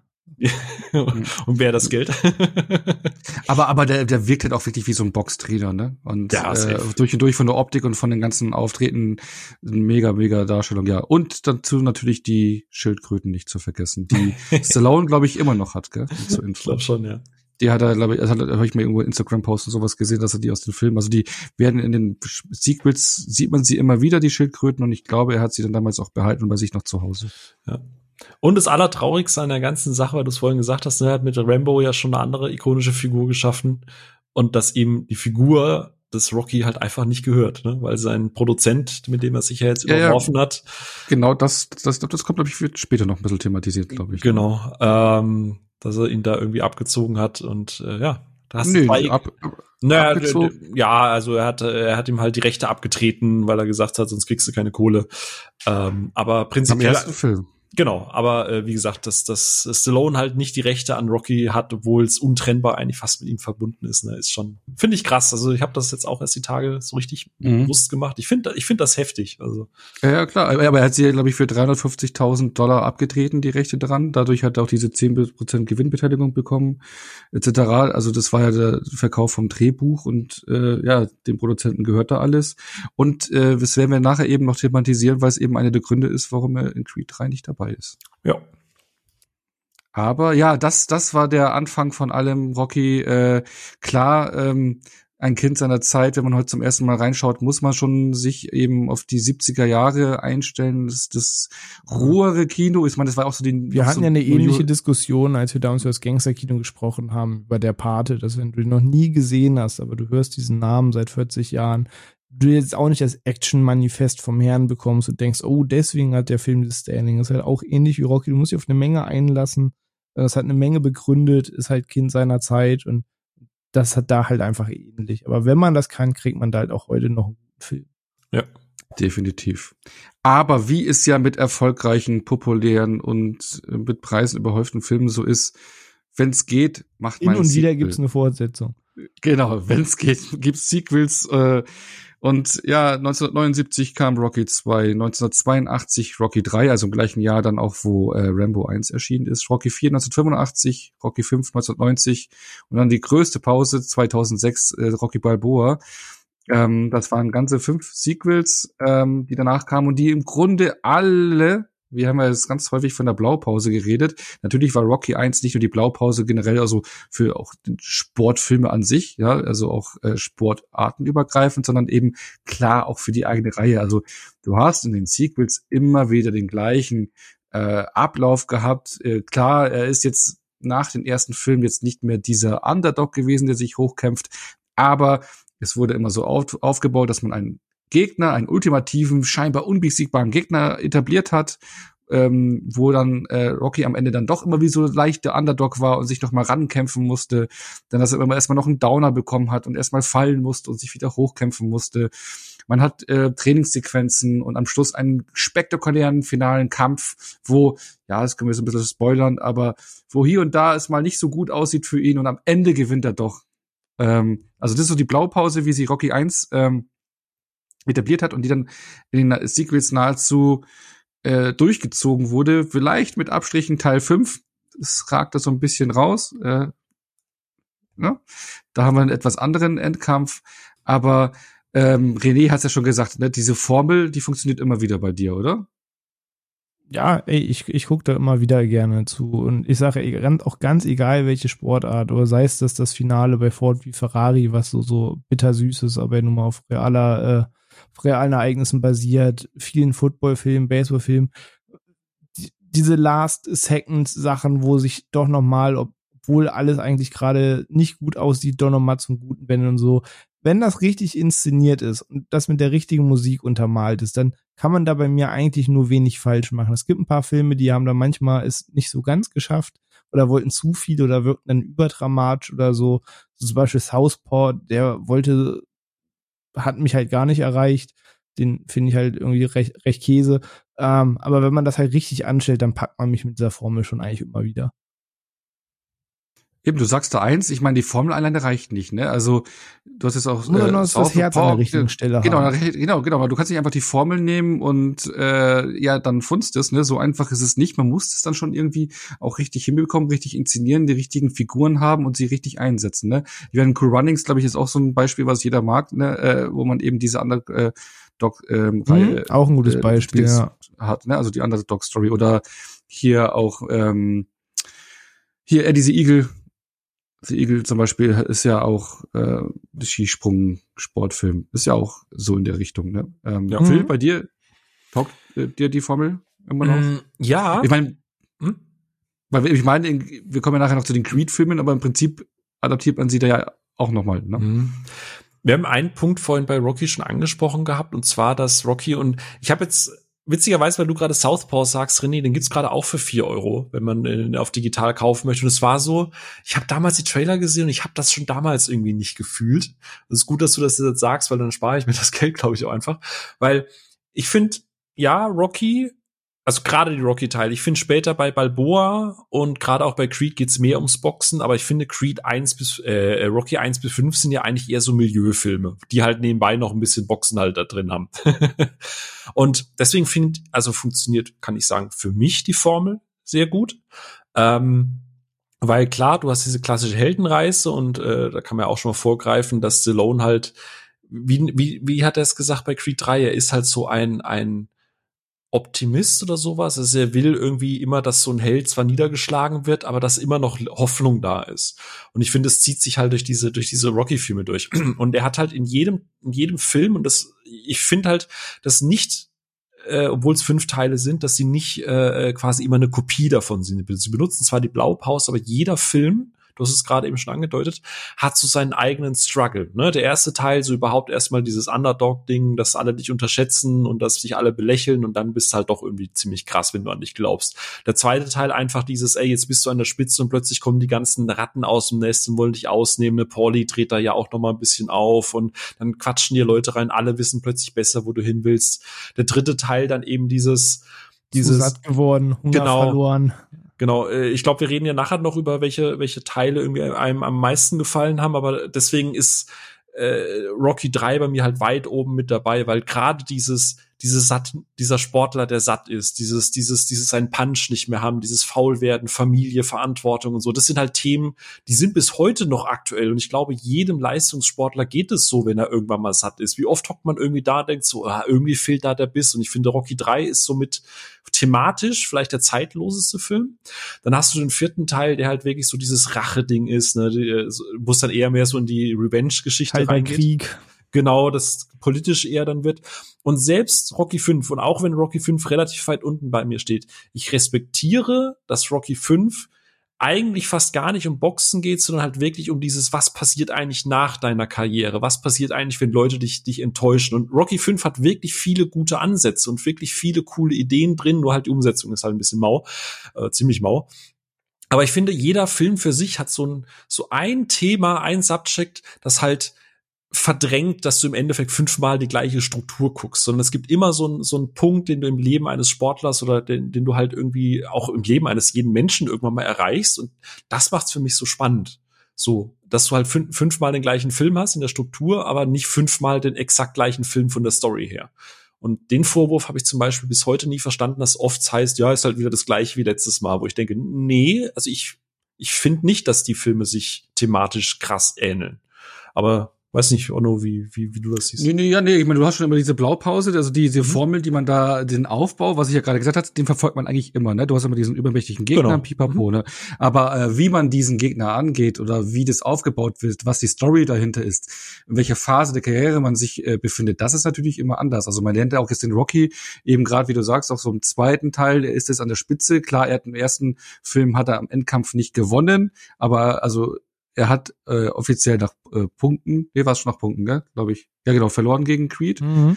Ähm, aber er ist, äh, er hat sich halt Respekt verschafft, ja, und er ist dann dadurch zu einer Werbefigur geworden und äh, hat sich dann eine Karriere aufgebaut und danach dann eben über die mehreren Filme so eine Karriere dann satt, genau, du hast halt die verschiedenen Karrierestufen, die dargestellt werden und dadurch immer einen etwas anderen Aufbau für die Kämpfe. Das auf jeden Fall. Äh, diese Nuancen hast du drin und ich glaube, die musstest du auch drin haben, weil sonst wäre die Reihe über so viele Filme nicht so erfolgreich gewesen, mhm. wenn du es wirklich auch immer stumpf gleich aufgebaut hättest.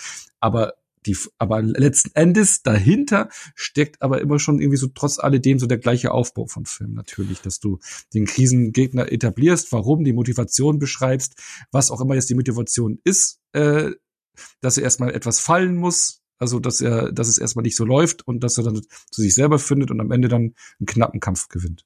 Ja, und ich hast du immer gehabt. Ja, und wir, wir haben es im Vorgespräch schon gehabt. Ich habe jetzt halt auch, ich rede jetzt immer von eins bis fünf. Ich finde, Rocky Balboa ist immer so ein, der, der sitzt so zwischen der Tür, äh, weil ich, ich zähle den eigentlich nicht zu dieser klassischen Rocky 1 bis 5 Reihe, sondern eher schon fast mehr als Build-up für Creed.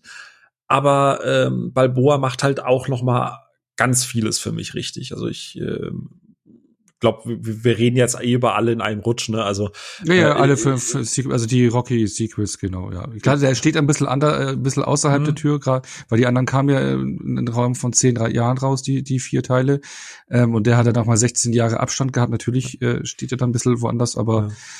ist halt auch trotzdem noch ein reiner Rocky-Film. Ja, aber ich ich finde halt, dass Balboa man neben einem gewissen anderen Teil auch merkt, wie sehr ihm diese Reihe auch persönlich am Herzen liegt, weil er, er war ja, er hat ja selber gesagt, dass der fünfte eher so aus, aus Habgier oder aus, aus Profitgründen äh, hat er den ja, glaube ich, gedreht, hat er selber mal zugegeben.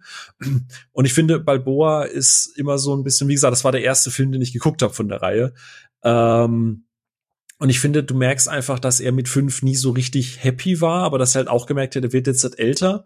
Und ich finde, Balboa fühlt sich eigentlich fast mehr wie so eine, fast schon autobiografisch an. Und, und gerade wenn er äh, am Ende, ich glaube, das kann man ja auch schon sagen, am Ende gewinnt er ja nicht. Aber wenn er da am Ende jubelnd aus diesem, diesem Saal rausgeht, sehe ich da immer einen Sylvester Stallone, der das Gefühl hat, er hat jetzt dieser Figur diesen Frieden verschafft, den er im fünften Teil nie bekommen hat. Ich weiß nicht, wie es euch da geht, aber das, das mhm. macht äh, Balboa noch mal so ein Stück ja. für mich dann auch spannend. Ja, er, er hat es ja selber auch gesagt, dass er Rocky Balboa eben gemacht hat aufgrund der negativen Resonanz ja. äh, zu, äh, zum fünften Teil, weil er einfach die Figur auch nicht so dastehen lassen wollte. Und eben du sagst es, äh, ich habe es ja schon schon vorhin mal erwähnt, dass so der Werdegang von Rocky auch so ein bisschen so den von Sylvester Stallone selber widerspiegelt mhm. und du merkst halt einfach, dass ihm diese Reihe unglaublich am Herzen liegt. Ich meine, ich hatte es auch vorhin gesagt, mit den äh, Schildkröten, die er behalten hat, das macht natürlich nicht einfach nur so, sondern weil ihm da was dran hängt und das ist auch der Punkt, warum er jetzt bei Creed 3 nicht dabei ist, weil es da so ein bisschen gehagelt hat und äh, es ist eigentlich sein Baby, aber es gehört ihm nicht und ähm, das merkst du halt eben gerade in Rocky Balboa. Und Rocky Balboa, finde ich, funktioniert auch vor allem so gut äh, aufgrund der fünf Filme davor, weil der ja so viel mhm. davon aufgreift. Die ersten äh, 60 Minuten ja, handeln ja. ja nun mal nur von den vorangegangenen Filmen. Ja. Richtig. Genau, das, wo alle Fäden aufgegriffen werden, Entwicklungen und wo steht man, wie ging's und bla, pipapo, ne, und, und das wunderbar auffängt. Und das dann in eine neue Ära, neue Zeiten schon ein bisschen mit transportiert, die Figur Rocky. Er ist da selber schon gealtert, ne? Also ich war damals, kann ich mich erinnern, im Vorfeld zu Rocky Balboa, ich so, oh, Sly Stallone ist er jetzt schon ein bisschen älter, kann der noch mal in den Ring steigen und so, ne? Aber ja, der Film geht ja trotzdem wunderbar auf. Ja, und ja. klar, ebnet schon so ein bisschen die Weg natürlich zu den Creed-Filmen, ne? Ja. ja. Als Jahre ähm, später funktioniert das fast als Vorkapitel von Creed auch sehr gut, aber das wird sich dann neun Jahre vorher keiner gedacht haben. Aber ich Nee, mag nee. den als Abgesang auch sehr gerne, weil sie spielen selber damit, dass er eigentlich nicht mehr in Form ist, dass er einfach nochmal noch mal ein Abenteuer erleben möchte quasi, dass es das noch nicht gewesen sein kann. Ähm, und da war diese Idee mit diesem Showkampf gegen eine komplett neue Generation. Also der Film verkörperte dann so viel von dem, was sich auch alle vor dem Kino dachten, weil das so, der kann jetzt nicht noch mal um den WM-Titel boxen. So. so, das war aber auch den, den Machern klar und ihm klar. Und da schaffen sie den guten Spagat aus dieser ganzen Nostalgiekeule, einfach 60 Minuten nochmal alles aufzufahren, was gut lief, was schlecht lief, sein, sein ewiger Konflikt halt sehr in der Vergangenheit festzuhängen. Ähm, und eben diesem Abenteuer, was er dann am Ende nochmal hat, was, wie viel eben sagt, ihm dann diesen, diesen inneren Frieden verschafft, da er auch sehr viel mit seinem Sohn Robert da eine große Rolle spielt. Ähm, das, ich fand den auch schon als, als nachgereichtes Endkapitel schon sehr, sehr gut. Und im, im Bezug zu Creed, Sache, ne, damals nicht wissen, dass der noch folgt, funktioniert er halt sogar noch fast umso besser. Mhm.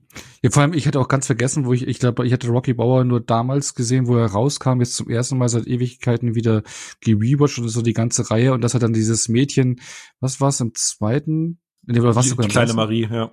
Ja, genau, was, in welchen Teil war denn die? War im ersten Teil. Im ne? ersten, ne? Ja, ja, genau. Wo Ja, Im ersten, genau. Im weil ersten wenn man die alle.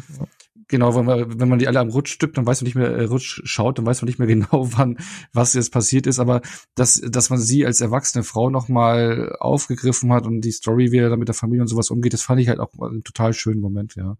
Mhm. Aber ähm, wichtig ist sie auch immer im Ring gewesen, natürlich, bei den Filmen. Und du kannst ja so einen Film immer nur, kann dann immer nur so stark sein oder so spannend sein, wie halt auch der Endgegner ist. Ja? Also jeder Held braucht ja einen richtigen Gegner. Ähm, welches war denn euer Lieblingsgegner? Ich meine, im, im ersten und zweiten Teil, äh, ich will nicht den ersten noch mal mit aufgreife, aber äh, im zweiten kämpft er noch mal gegen ihn, da hast du äh, Apollo Greed gehabt. Ne? Also auch ein wichtiger Name, der ja dann in der äh, Spin-off-Serie, die ja dann kommt, oder in den Spin-off-Filmen ähm, wichtig ist. Oder dann hat man Clubber Lang gehabt in Rocky 3, du hast Ivan Drago gehabt in Rocky 4, Tommy the Machine Gun äh, im fünften Teil, der ja auch tatsächlich von richtigen Profiboxer gespielt worden ist, den Stallone, glaube ein, zwei Jahre vorher auch irgendwo gesehen und entdeckt hatte, also in, in einem Kampf, äh, bevor er richtig Profi wurde und ihn deswegen damit reingeholt hat. Ähm, und dann hätte man noch eben in ähm, Rocky Balboa Mason the Lion Dixon. Ähm, welches ist da so euer Lieblings-Gegenspieler äh, Gegenspieler im Ring? Oh, hm. Hast du schon jemanden, René? Das ist schwierig, das, Mhm. weil das steht immer bei mir im, im Kontext zum Film. Also der liebste Gegner ist auch nicht zwingend der liebste Kampf. Das sind für mich auch nochmal zweierlei Dinge. Und der Gegner steht und fällt halt immer mit, mit dieser Background-Story dazu. Und weiß nicht, wenn du mich vor 15 Jahren gefragt hättest, hätte ich gesagt, Clubber Lang, weil Rocky 3 ist sehr ikonisch, dieser Auge des Tigers Sequenzen, der Soundtrack, das ist quasi so, so, so Trademark Rocky. Ähm, aber wenn man ja heute mal guckt, das ist schon alles sehr Comic-esque überzeichnet, sogar für, für Rocky-Verhältnisse. Und ähm, eigentlich ist mein Liebster der alten Teile da inzwischen Rocky 4, weil einfach diese ganze Dramatikkurve für mich einfach passt und dieser Kampf wirklich an die Substanz geht, da dazu zu gucken und das einfach noch mal was anderes ist als dieser offene Schlagabtausch, den er da mit Klapper längert. Also ich finde diese ganze Dramatik mit Ivan Drago, das das hittet schon. Also Rocky 4 vereint da halt sehr viel, was die ersten drei Teile hatten und führt das alles sehr, sehr gut zusammen. Ja. Ja, schöne Ausführung da am Anfang. Ich schließe mich da an. Ich sag aber tatsächlich äh, Rocky 3. ähm, nicht, weil Clubber Lang ein wahnsinnig komplexer Antagonist ist oder weil der irgendwie ähm, so, so krasse Boxing-Skills hat, sondern weil er es als erster schafft, Rocky halt auf mehreren Ebenen quasi herauszufordern. Ne? Ich meine, Rocky Zu brechen. ja, ja, genau, zu, zu brechen. Also ja, Ivan Drago bricht ihn wortwörtlich oder eher, eher, eher Apollo. Aber durch Klapper Lang kommt dann halt auch eben die Findungsphase, dieses Wiederaufbauen von Rocky, die Inszenierung dazu und dann halt der nachgelagerte Kampf, den man dann jetzt in Auflösung man ja erst später bekommen hat, gegen Apollo Creed, wo ja dann der Film auch endet. Und das zusammen macht den Gegner für mich halt am interessantesten. So. Ähm, ich bin komplett bei dir, was du sagst. Der vierte, der, der, der setzt halt die, der, der, der raised die Bar noch mal ein bisschen höher, einfach aufgrund der persönlichen Geschichte. Aber Klapper Lang ist halt einfach der, der nicht nur körperlich, sondern halt auch psychisch äh, Rocky unter oder unter die Haut äh, krabbelt und deswegen macht's trotz aller Überzeichnung für mich der dritte auch da äh, mit dem Antagonisten am besten. Und weil, weil ultimativ durch Klapperlang eben auch die Freundschaft mit Apollo Creed so richtig, so richtig, richtig nochmal äh, äh, mhm. zusammenwächst.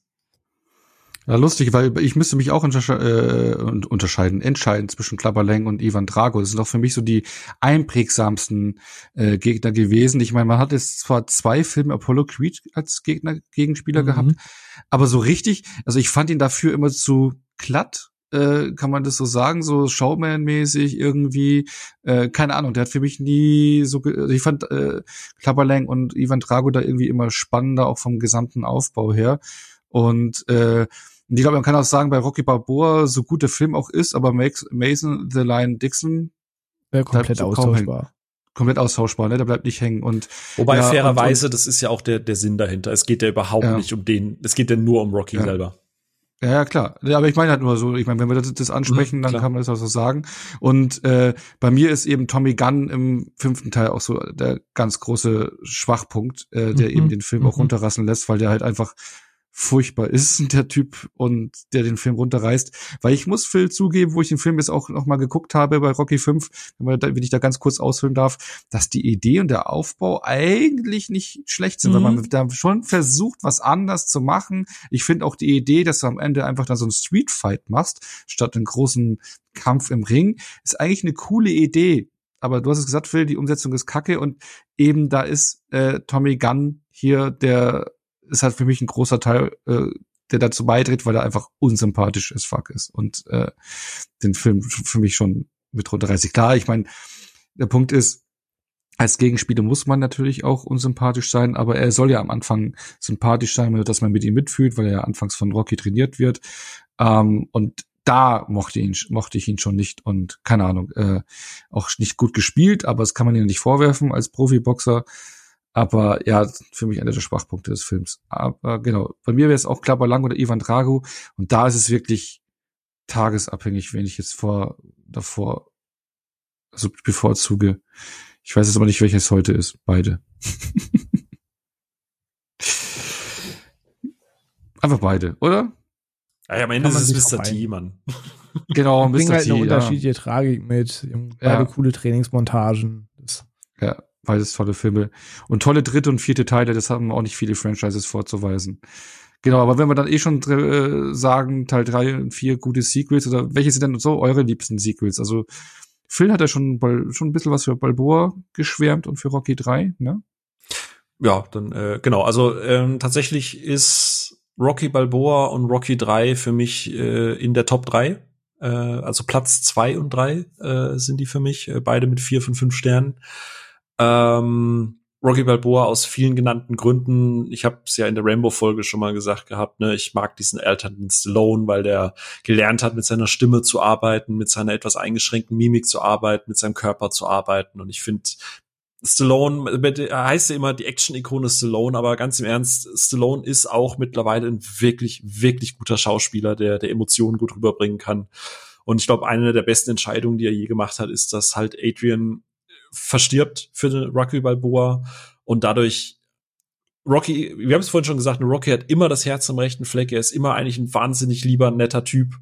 Äh, ist, ich kann den kaum von Sylvester Stallone persönlich trennen. Bei Rocky Balboa hat er auch, ich glaube, zwei Jahre davor oder ein Jahr davor ist auch noch sein Sohn verstorben. Das heißt, auch viel von dieser ähm, nee, halt, stopp, das war bei, das, das war bei Creed. Nee, doch, Rocky Balboa. Ach, das ist einiges gewesen.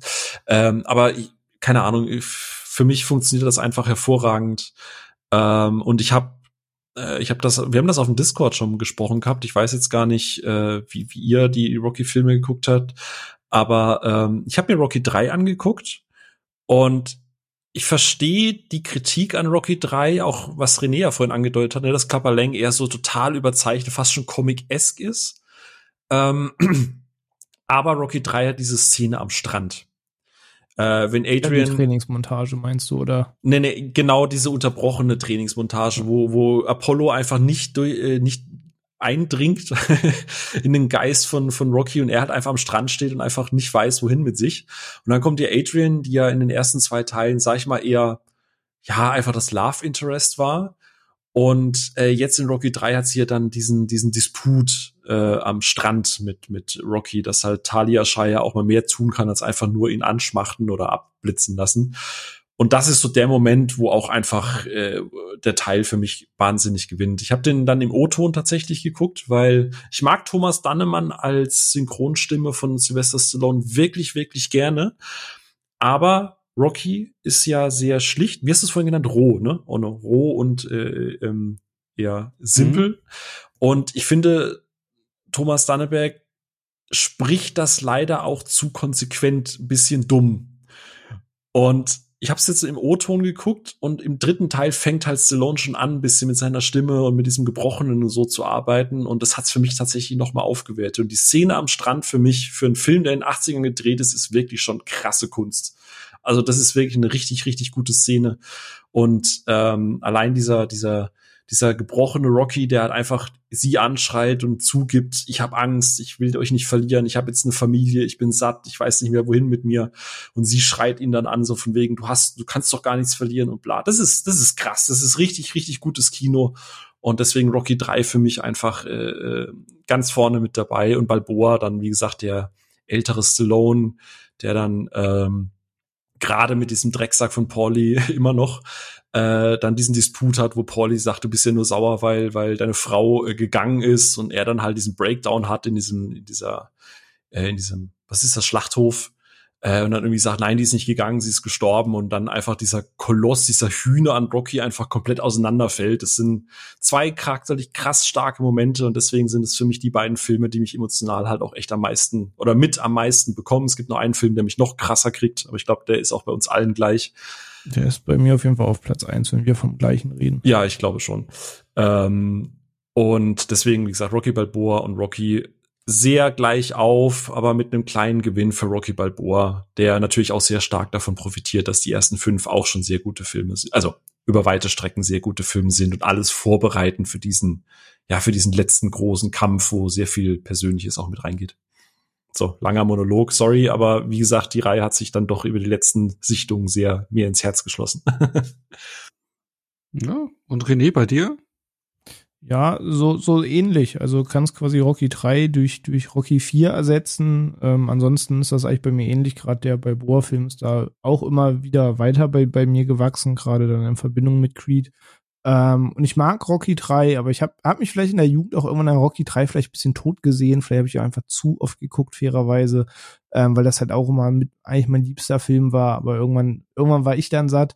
Ähm, dafür ist halt Rocky 4 bei mir dann halt mit dieser 80er Jahre Filmliebe und dem bewussteren Gucken von 80er Jahre Filmen ist dann Rocky 4 halt immer weiter in der Gunst gestiegen. So, ja, das ist die komplette Klischee, kalte Krieg, Russland-Klischee, USA gegen Sowjetunion, Keule, die du schwingen kannst, so die in den 80er noch 500 andere geschwungen haben. Ähm, aber die, die Dramatik in dem Film, der, der Soundtrack von Survivor, die, die ganzen Montagen in dem Film, wie überzogen es einerseits in, in Russland ist, wo der Ivan Drago nur in irgendwelchen Maschinen und so weiter trainiert und gedopt wird und, und Rocky in der Natur aber trainiert und auch irgendwie er sich finden muss, mit diesen Schuldgefühlen leben muss, dass er halt sich mitschuldig am, am Tod von Apollo sieht, weil er das Handtuch nicht geworfen hat und so ähm, und sich da dann hochkämpft und du halt wirklich denkst, okay, der eine war halt ein Großmaul und schon eine Maschine, aber denkst über Ivan Drago so, wie will er den halt irgendwie platt kriegen? Der Typ ist irgendwie ein Monster. So irgendwie nur halb Mensch und sie züchten ihn ja da schon fast im, im, äh, in dem Trainingscamp und denken sie, okay, das ist halt echt hart. Und dann weißt du, er kämpft eben nicht in Philly oder so, er muss auch nach Moskau, er wird davon allen gehasst, er wird ausgebuht, wenn er reinkommt, aber dann kommt eben genau diese, diese Heldenkurve, die du sehen willst. Und es hat halt, Rocky 4 war für mich irgendwann so die Quintessenz des 80er Jahre Kinos mit, mit all ihren Sonnen- und Schattenseiten. Und der ist halt die Jahre immer und immer weiter in der Gunst gestiegen, weshalb ich einfach ein, ein riesengroßes Fable für Rocky 4, aber ich, wie gesagt, Rocky 3 steht dem eigentlich in nichts nach, aber so ähnlich wie du es vorhin mit den beiden Gegnern gesagt hast, das kann nächste Woche wieder der andere sein. Das ist alles schon auf einem sehr hohen Level, weil ich die Reihe als solches mag. Und außer Rocky 5 gibt's keinen, wo ich mit dem Finger drauf zeige und sage, uff, nee, lass mal. Ähm, die Filme gucke ich ansonsten alle gern, aber ich habe dafür inzwischen großes Herz für Rocky 4. Ja, das ist auch der zweite Platz bei mir, weil ähnlich wie Phil gerade sagt, der erste ist ein anderer Film, der eben nicht aus den fünf Hauptteilen kommt, ähm, aber ja. Hm. Übrigens noch ein nachgelagerter Shoutout an Mickey, der im dritten Teil dann sträflich geht und mhm. Rocky am Sterbebett noch anlügen muss und dann auch nochmal Schuldgefühle hat. Das ist, das hitte dann auch nochmal ganz anders. ganz ja, das ist, das, das Tolle ist ja auch an dieser Filmreihe, dass du die Figuren ja auch über mehrere Jahre und Filme begleitest und, und sie dir einen schon, äh, einen ja schon ans Herz wachsen, ne? Und man sie bisschen kennenlernt, wie mit Mickey und sowas, ne? Also, das ist auch so eine Reihe, die kontinuierlich mit ihren Figuren arbeitet, was auch nicht jede Filmreihe, jedes Franchise machen kann, ne? Also von den Möglichkeiten her.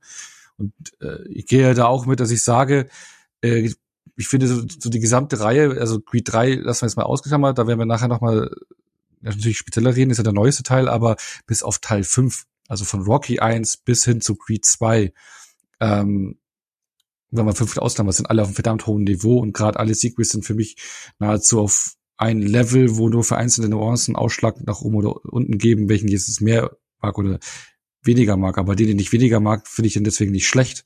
Es gibt nur welche, die man ein bisschen mehr mag, würde ich eher so sagen. Und nicht welche, die schlechter sind, sondern die man ein bisschen mehr mag. Das ist bei mir auf jeden Fall Teil drei und Teil vier, weil es halt auch wirklich so, René hat gesagt, so die Essenz der 80er Jahre sind. Äh, auch Teil drei schon, weil mir Mr. T ist eines der Gesichter der 80er Jahre. Und ja, Teil vier, was er da aufbaut, äh, im Prinzip der Kalte Krieg und alles, das ist ja auch absolute Essenz der 80er Jahre und da blüht auch mein Nostalgieherz vollkommen auf. Aber Rocky Balboa wächst auch immer mit jeder Sichtung. Ne? Aber über, über Teil 2 haben wir noch gar nicht geredet, obwohl man da einen, äh, einen Rocky, ich würde schon sagen Stallone sieht, in Tonnen Werbeshots machen mit einem äh, was war das für ein Kostüm hier? So Steinzeit Ja, ja, so Tarzan, ne? Tarzan, George, der aus dem Dschungel kam, Stuff, so, ja. Genau. Ähm, allein deswegen ist es nochmal appreciaten, den Film. Übrigens, ich finde das spannend, dass du das sagst. Ich habe in letzter Zeit sehr oft gehört, dass Rocky Balboa momentan, also immer, je öfter man den guckt, immer mehr wächst. Also ich, witzig, dass du das jetzt gesagt hast. Bei mir ist der nämlich auch gewachsen, bei René auch gewachsen. Ähm, und wir sind ja unterschiedlich mit, mit, also wie gesagt, bei mir war es der Einstieg, bei euch äh, war es eben immer nachgelagert. Finde find ich spannend. Also, dass sich dieses Muster wiederholt, dass der scheinbar echt immer wieder ein bisschen wächst. Also, es ist auch eher ja, seltener, dass der sechste Teil von irgendwas nochmal, ne? Ja, ich meine, auch wenn irgendwas neu rauskommt, ich meine, 2006 ist es für mich so neu rausgekommen, aber irgendwann wird das auch, kriegt man da auch nostalgische Gefühle, wenn die Filme so alt werden, ja, ne? das ist richtig. Aber ja, äh, da will ich jetzt noch abschließend sagen äh, oder fragen. Ähm, wir haben äh, Eye of the Tiger schon angesprochen, den Score schon angesprochen, also das berühmte Rocky-Theme. Äh, erstmal Hand aufs Herz. Habt ihr schon mal trainiert mit einem der Songs auf den Ohren? Eye of the Tiger, ja. War in meiner Lauf- oder ist in meiner Lauf-Playlist auch immer so in den Power-Songs mit dabei, wenn quasi die Sprints am Ende kommen, da wird dann nochmal da wird er nochmal ausgepackt. Also das Rocky-Theme tatsächlich nicht, aber äh, Eye of the Tiger ist da am Start, ja. Okay. René? Ja, natürlich. Also ich habe auch zu Fitnessstudio-Zeiten und so weiter, habe ich natürlich Playlists, die auch mit Songs, die ich so höre, aber auch vielen Songs, die beim Training laufen, um um zu pushen, um den Rhythmus vorzugeben, wenn du Cardio machst und Kraftsport machst, um die drei Wiederholungen mehr rauszuquetschen. Und da sind das Songs, die auch mit in diese Playlist gehören, natürlich. Ja, weil die so scheiße motivierend sind. Ne? Also ich kann mich erinnern, wo ich als 16-Jähriger irgendwie Sit-Ups gemacht habe mit Eye of the Tiger auf der Anlage. und ich habe mich wie Rocky gefühlt. Ich dachte, das hau ich ja, gleich alle hoch. Auch allein dieser Anfang des Songs ist auch einfach einer der krass pushenden Wettkampfsongs. Ja. Kannst du auch nicht wegdiskutieren. Ist, ist einfach ein Brett an Song. Gleich nach Farid Bang, oder? nee, aber, aber, aber wenn dann auch der Song läuft und man noch die Bilder von den Trainingsmontagen äh, sieht, dann will man doch am liebsten mit aufspringen und mittrainieren. Ne? Also das ist so, ja. Fühle ich, fühl ich komplett. Ja, absolut. Genau. Aber dann würde ich mal sagen, schließen wir jetzt mal das Kapitel Rocky äh, im Jahre 2006 und äh, spulen mal die Zeit vor, neun Jahre nach vorne ins Jahr 2015 ähm, wo eben die Spin-off-Reihe ihren Anfang nahm mit Creed ähm, 2015 und 2018 kam ja schon auch ein direktes Sequel, der zweite Teil, wofür du nicht ja zusammen im Kino waren, war so mit einer der ersten Male, glaube ich, ne, wo wir zusammen im Kino waren, mhm. wahrscheinlich. War auch an meinem Geburtstag äh, damals im Kino bei dir. Ja, cooler Geburtstag dann wahrscheinlich, wenn so ein Film da ins Kino kommt, den man, wo wir auch ja, erstmal Leute verprügelt. Ey, ich saß mal vorne gelehnt, schattenboxend im Saal, also war war guter Geburtstag. Schattenboxen im Saal, dein täglicher Trainingspodcast, jetzt bei Apple Podcasts und Spotify. weil Stallone war jetzt dann wirklich mittlerweile doch wirklich zu alt für den Ring, ne? Ähm, Im Jahre 2015 und deswegen haben wir jetzt hier Michael B. Jordan ähm, ja als Hauptdarsteller bekommen, der das äh, Creed-Erbe antritt. So im Vorfeld, äh, wo ihr von dem Projekt gehört habt, wenn wir jetzt mal so den ersten Teil erstmal so anschauen, wart ihr so skeptisch oder, oder wie habt ihr so die Ankündigung des Konzepts des Films angenommen? Vor allem, gut, vielleicht, vielleicht, obwohl du kannst ja Rocky Balboa vorher, ne?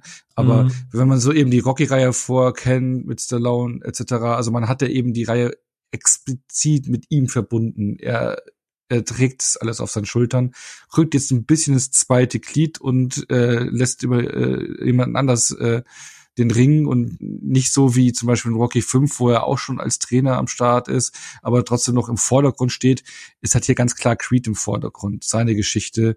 Ähm, wie habt ihr das am Anfang wahrge wahr, äh, wahrgenommen oder aufgenommen? War da ein bisschen kritisch, skeptisch oder dachtet ihr so, yo, Bock drauf? Mhm. Egal, klingt immer so gemein, aber das war so, ich war damals, als es angekündigt wurde, 2015, war ich halt noch nicht so mit Herzblut bei dieser Reihe dabei. Da war es so, ah, okay, willst du Stallone halt noch mal wissen, mal wieder ein Sequel. Aha, okay. Also gucke ich mir an, ja, aber war ich da jetzt halt richtig krass hyped? Nee, aber ich vermute mal, den Hype wird jetzt äh, René kompensieren, oder? sowohl als auch. Da war ein Hype und eine Vorfreude, aber die, die Skepsis war aus mehrerlei Gründen genauso groß, wenn nicht noch größer, weil äh, Rocky Balboa war einfach ein richtig, richtig stabiler Abgesang auf seine Figur. Und wie Phil schon gesagt hat, oder ihr auch gesagt habt, so dieses, dieses, der langsam alternde Rocky, das hat er richtig gut rübergebracht.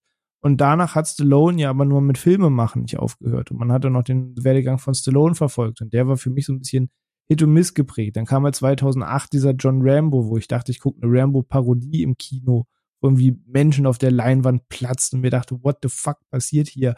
Und das war halt alle so über cheesy. Dann kam Expendables. Ey, ey, ey, ey, ey. Lass meinen liebsten Rambo in Ruhe. John Rambo ist dein liebster Rambo-Teil. Du hast unsere Episode nicht gehört. Natürlich nicht.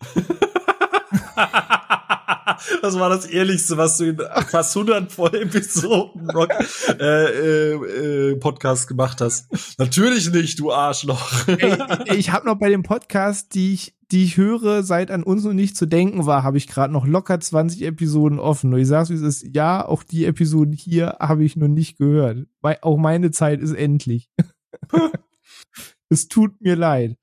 Ähm, vielleicht hol ich es noch nach. Aber okay, stabil. Ich wollte nicht dein, liebsten Rambo-Film beleidigen. Warum das nicht Rambo 2 bei dir ist, diskutieren wir ein anderes Mal aus.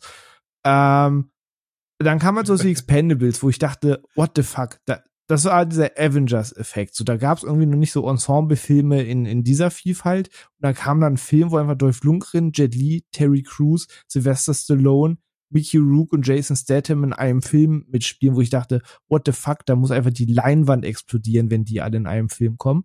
Und dann war das alles sehr underwhelming, was da passiert ist. Und mir dachte, okay, ich dachte, das ist einfach der krasseste Actionfilm, den ich je in meinem Leben gesehen habe. Dann kam Expendables 2, den ich wiederum sehr, sehr liebe und endlich verstanden hat, was er im ersten Teil nicht verstanden hat, sich selbst nicht zu ernst zu nehmen. Aber dann kam auch wieder Expendables 3 und das war schon wieder scheiße. Und dann war Michael B. Jordan ähm, im Kommen und den kannte ich einerseits durch Chronicle, den ich ziemlich cool finde. Aber ganz, ganz knapp vor Creed kam dieser unsäglich richtig dreckbeschissene Fantastic Vorfilm. Und da spielt er auch Johnny Storm die Fackel. Ähm, und deswegen war ich jetzt in dem Jahr auch nicht so, so richtig geil auf Michael B. Jordan zu sprechen, obwohl ich jetzt acht Jahre später sagen kann, ich liebe den Typen wirklich. Auch für Sachen wie Mercy und viele Sachen, Just Mercy hieß er der Gerichtsfilm und viele Sachen, die er danach gemacht hat. Einfach geiler Typ. Aber 2015 war ich da halt noch echt skeptisch aus. Ich hoffe, das wird cool und der Trailer sah auch richtig cool aus. Ähm, aber dass ich schon Angst hatte, dass Stallone so zu seiner eigenen Karikatur werden könnte. Und zum Glück hat mich diese Skepsis dann aber Lügen gestraft und mich äh, eines bedeutend Besseren belehrt.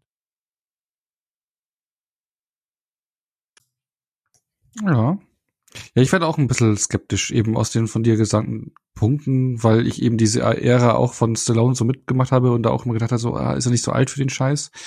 Ähm, war da auch ein bisschen ähm, Vor allem, du hast mit zwei Skeptisch. vom alten Schlag, hattest du zwei Jahre vorher nochmal diesen Boxfilm, wo irgendwie mit Robert De Niro sich da in den Ring gestellt hat.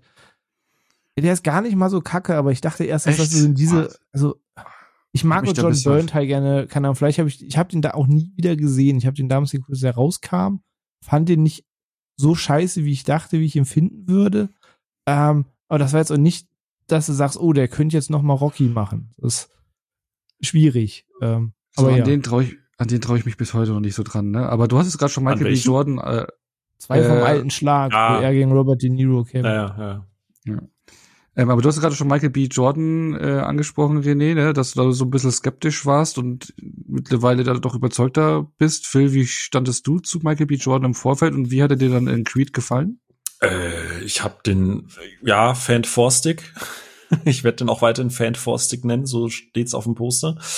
Ähm, kannte ich, äh, Chronicle kannte ich, aber ich habe ehrlich gesagt jetzt auch, mir ist jetzt gerade erst, wo es René ausgesprochen hat, bewusst geworden, dass er in Chronicle mitspielt. Und vorher war das einfach kein Name. Also ich würde lügen, wenn ich jetzt sagen würde, ja, der Michael, der Der hat doch Basketball gespielt. ja, ja, super äh, krass. Nee, ich mag ihn auch in den, also, ne, Without Remorse, aber das kam ja auch erst später, auch wenn der Film eher so näher ist. Aber äh, stabiler Typ. Also, ne, nicht nur Kreuz wie ein Jesus, aber halt auch krass. Ähm, Mhm. Aber kannte vorher nicht, also ich war da unvoreingenommen. Es war so, auch der Regisseur, ne, ich glaube, das war ja Kuglers erster großer, wirklich großer, budgetierter Film. Äh, also es war alles so, okay, Stallone kennt man, Rest so, schauen wir mal. Mhm. Und ich habe es ja vorhin schon angesprochen, so die Formel, die wir bei den Rocky-Filmen hatten, so ein bisschen so den Aufbau, den hat man hier natürlich auch wieder, wie auch so im zweiten Teil, übermächtiger Gegner, Aufbauen, pipapo. Ähm, wie hat euch hier so der Aufbau gefallen, indem es halt Rocky dann so ins, ins zweite Glied gerückt ist, so als Trainer, Mentor und man hat ja schon so ein bisschen frischere Ansätze oder so ein diese Thematik ist auch in die neue Zeit gehoben, auch was Inszenierung und alles betrifft. Hat euch das so abgeholt? Äh, weil ich denke, wenn noch ein erster Platz ausbleibend ist, äh, kann es ja nur Creed 1 oder 2 oder 3 sein. Oh, das Lustige ist, ich wusste ja bis, bis heute, du hast dich ja komplett bedeckt gehalten, aber ich glaube, ich spüre eine Tendenz und ich bin unfassbar froh, dass ich diese Tendenz raus. Meinst du? Ey, ich bin, Meinst du? ey, Leute, kann man ja jetzt für die Zuhörer spoilern. Ich bin ja nachher bei dem Teil des Talks dann raus, weil ich es eben gesundheitsbedingt jetzt nicht ins Kino geschafft habe zu Creed 3. Das heißt, ich hole den in aller Ruhe Podcast losgelöst nach. Ey, aber ich bin da echt neugierig. Ich habe jetzt ein bisschen was gesehen. Es war letztens wie so, so ein Clip aus so einer Kampfsequenz, wo ich irgendwie gesehen habe, dass die wohl in so einem CGI-Stadion kämpfen oder das wohl keine echte Arena ist. Mhm. Ähm, aber die Kampfsequenzen waren so ein bisschen wie in dem Guy Ritchie Sherlock, so, so mit, Mhm. mit Slow Motion und Kameraschwenk und so. Und das kombiniert mit, dass ja Michael B. Jordan immer sagte, er ist riesen Anime-Fan und er wollte sich so ein bisschen an der Ästhetik von Sport-Anime orientieren und er wollte diverse Sachen aus Inuyasha und Naruto und so in den Film einfließen lassen.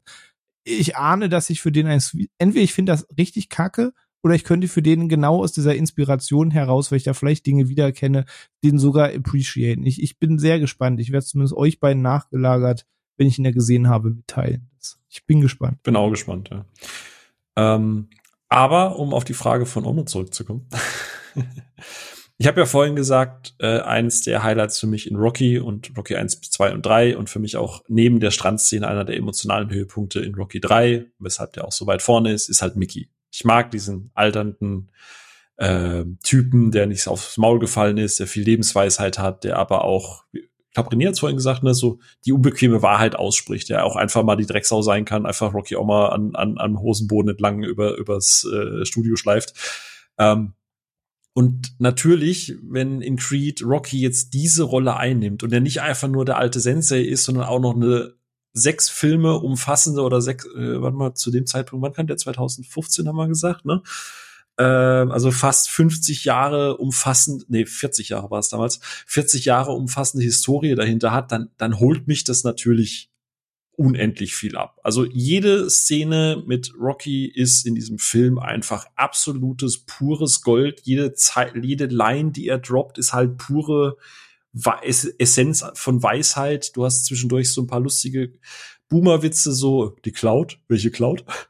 Ähm, du hast immer noch einen alternden Stallone, der am Grab von seiner Frau sitzt, der zu Pauli geht und ihm immer noch was zu saufen mitbringt, die, der immer noch die Zeitung liest er ist einfach immer noch, er ist einfach immer noch Rocky, er ist immer noch diese Figur und er verkörpert sie mit einer unendlichen Leidenschaft und mit so viel Herz, dass ich ihn von Sekunde eins wirklich einfach an meine, an meine Brust ziehen möchte und sagen, alles wird gut, du machst alles richtig. Ähm, natürlich kriegt ihr auch noch die heftigsten Schicksalsschläge mit. Äh, ich erinnere an eine gewisse, an ein gewisses Krankheitsbild, das ihm von der Ärztin gesagt wird und dann auch hier wieder im O-Ton kann ich das nur empfehlen ähm, wenn dann ein Stallone sagt, seine Frau hat das auch versucht mit der Chemo und äh, hat verloren. Und das ist einfach, äh, der, der auch fertig gemacht. Ey, der Film, der bricht mich einfach so oft an diesen Stellen. Aber, und das ist das Schöne daran, Adonis Creed, Michael B. Jordan, steht überhaupt nicht im Schatten von Stallone. Ähm, ich glaube, das ist der erste Film, wo du einsteigen kannst in dieses Franchise, ohne dass du zwingend die Vorgänger geguckt. Also du kannst halt irgendwie nur schwer Rocky 3 gucken, ohne die Vorgänger zu gucken oder Rocky Balboa. Ich habe das zwar gemacht, aber ohne die Teile davor ist das halt nur halb so emotional. Creed kannst du einsteigen, weil der Fokus ganz klar auf Jordan liegt.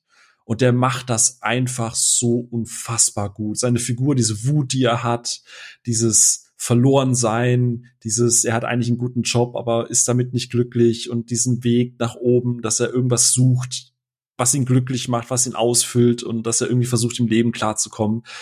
Ey, absolut Peak.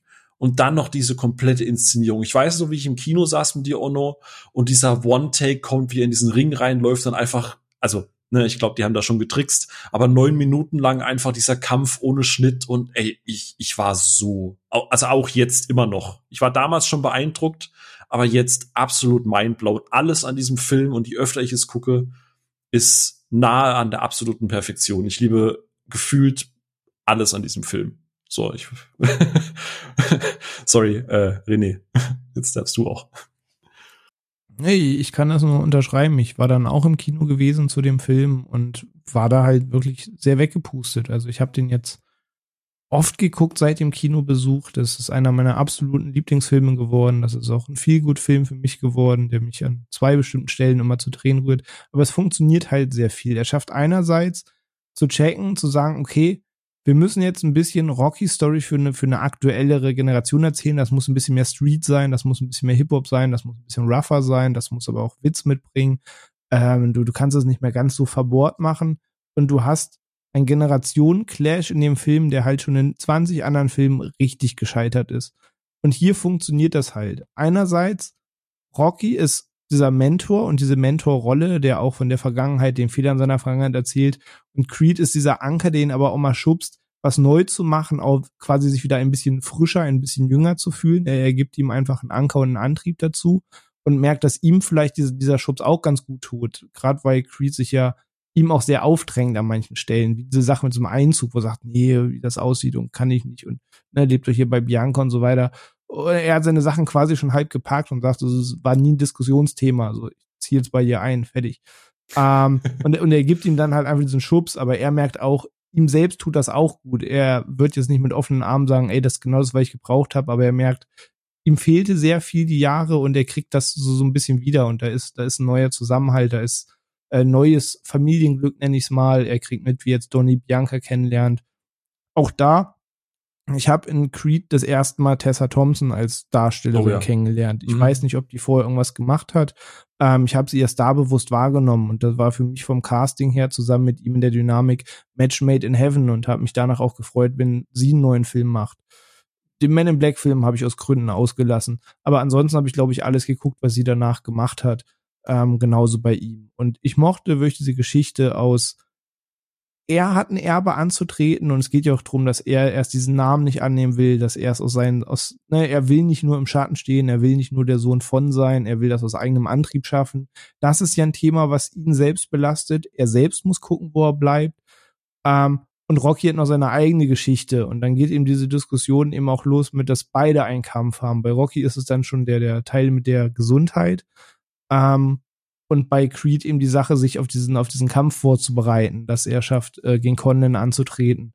Und dieses ganze hin und her, diese ganze Wechseldynamik zusammen mit dem Soundtrack, der Trainingsmontage von, von Creed, die echt cool ist, der auch eben seinen, seinen großen Heldenmoment kriegt, das ergreift mich schon. Und ich habe in Creed, ich habe ihn jetzt gestern noch mal geguckt, zum siebten Mal oder so. Und ich habe immer noch Pippi in den Augen bei dem Film an, an zwei, drei Stellen. Und das, das schaffen schlussendlich nicht viele Filme, weil der spielt bei mir halt nicht nur in der Rocky-Liga, sondern allgemein im Filmranking bei mir sehr, sehr, sehr weit oben mit. Also ich, ich, ich liebe den wirklich sehr. Da passt für mich inzwischen eigentlich wirklich jede Szene. Der ist emotional, der ist lustig, der ist cool gespielt, der hat, der ist trotzdem modern, der hat keine irgendwie großkünstlichen Längen, der erzählt sich trotzdem flott, der ist aber sehr, sehr herzlich, ähm, selbst Conlan, wie er mit ihm am Ende umgeht, ähm, ist jetzt nicht das Arschloch oder so, sondern ganz im Gegenteil, selbst er stört ihm bei, also er kriegt einfach seinen großen Heldenmoment, den er sich in dem Film erarbeitet, aber eben immer in Wechselwirkung, was eben mit, mit Rocky passiert. Und er weiß auch, dass ohne ihn er das halt auch nicht schaffen würde. Und ähm, er in seinem in Häkchen jugendlichen, naiven Leichtsinn oder auch er schnell im Wut verfällt oder so, dann auch Rocky wieder der Anker ist, der ihn erdet und sagt, ja, ey, verstehe ich, ist auch scheiße, aber ist halt wie es ist, muss da abschütteln.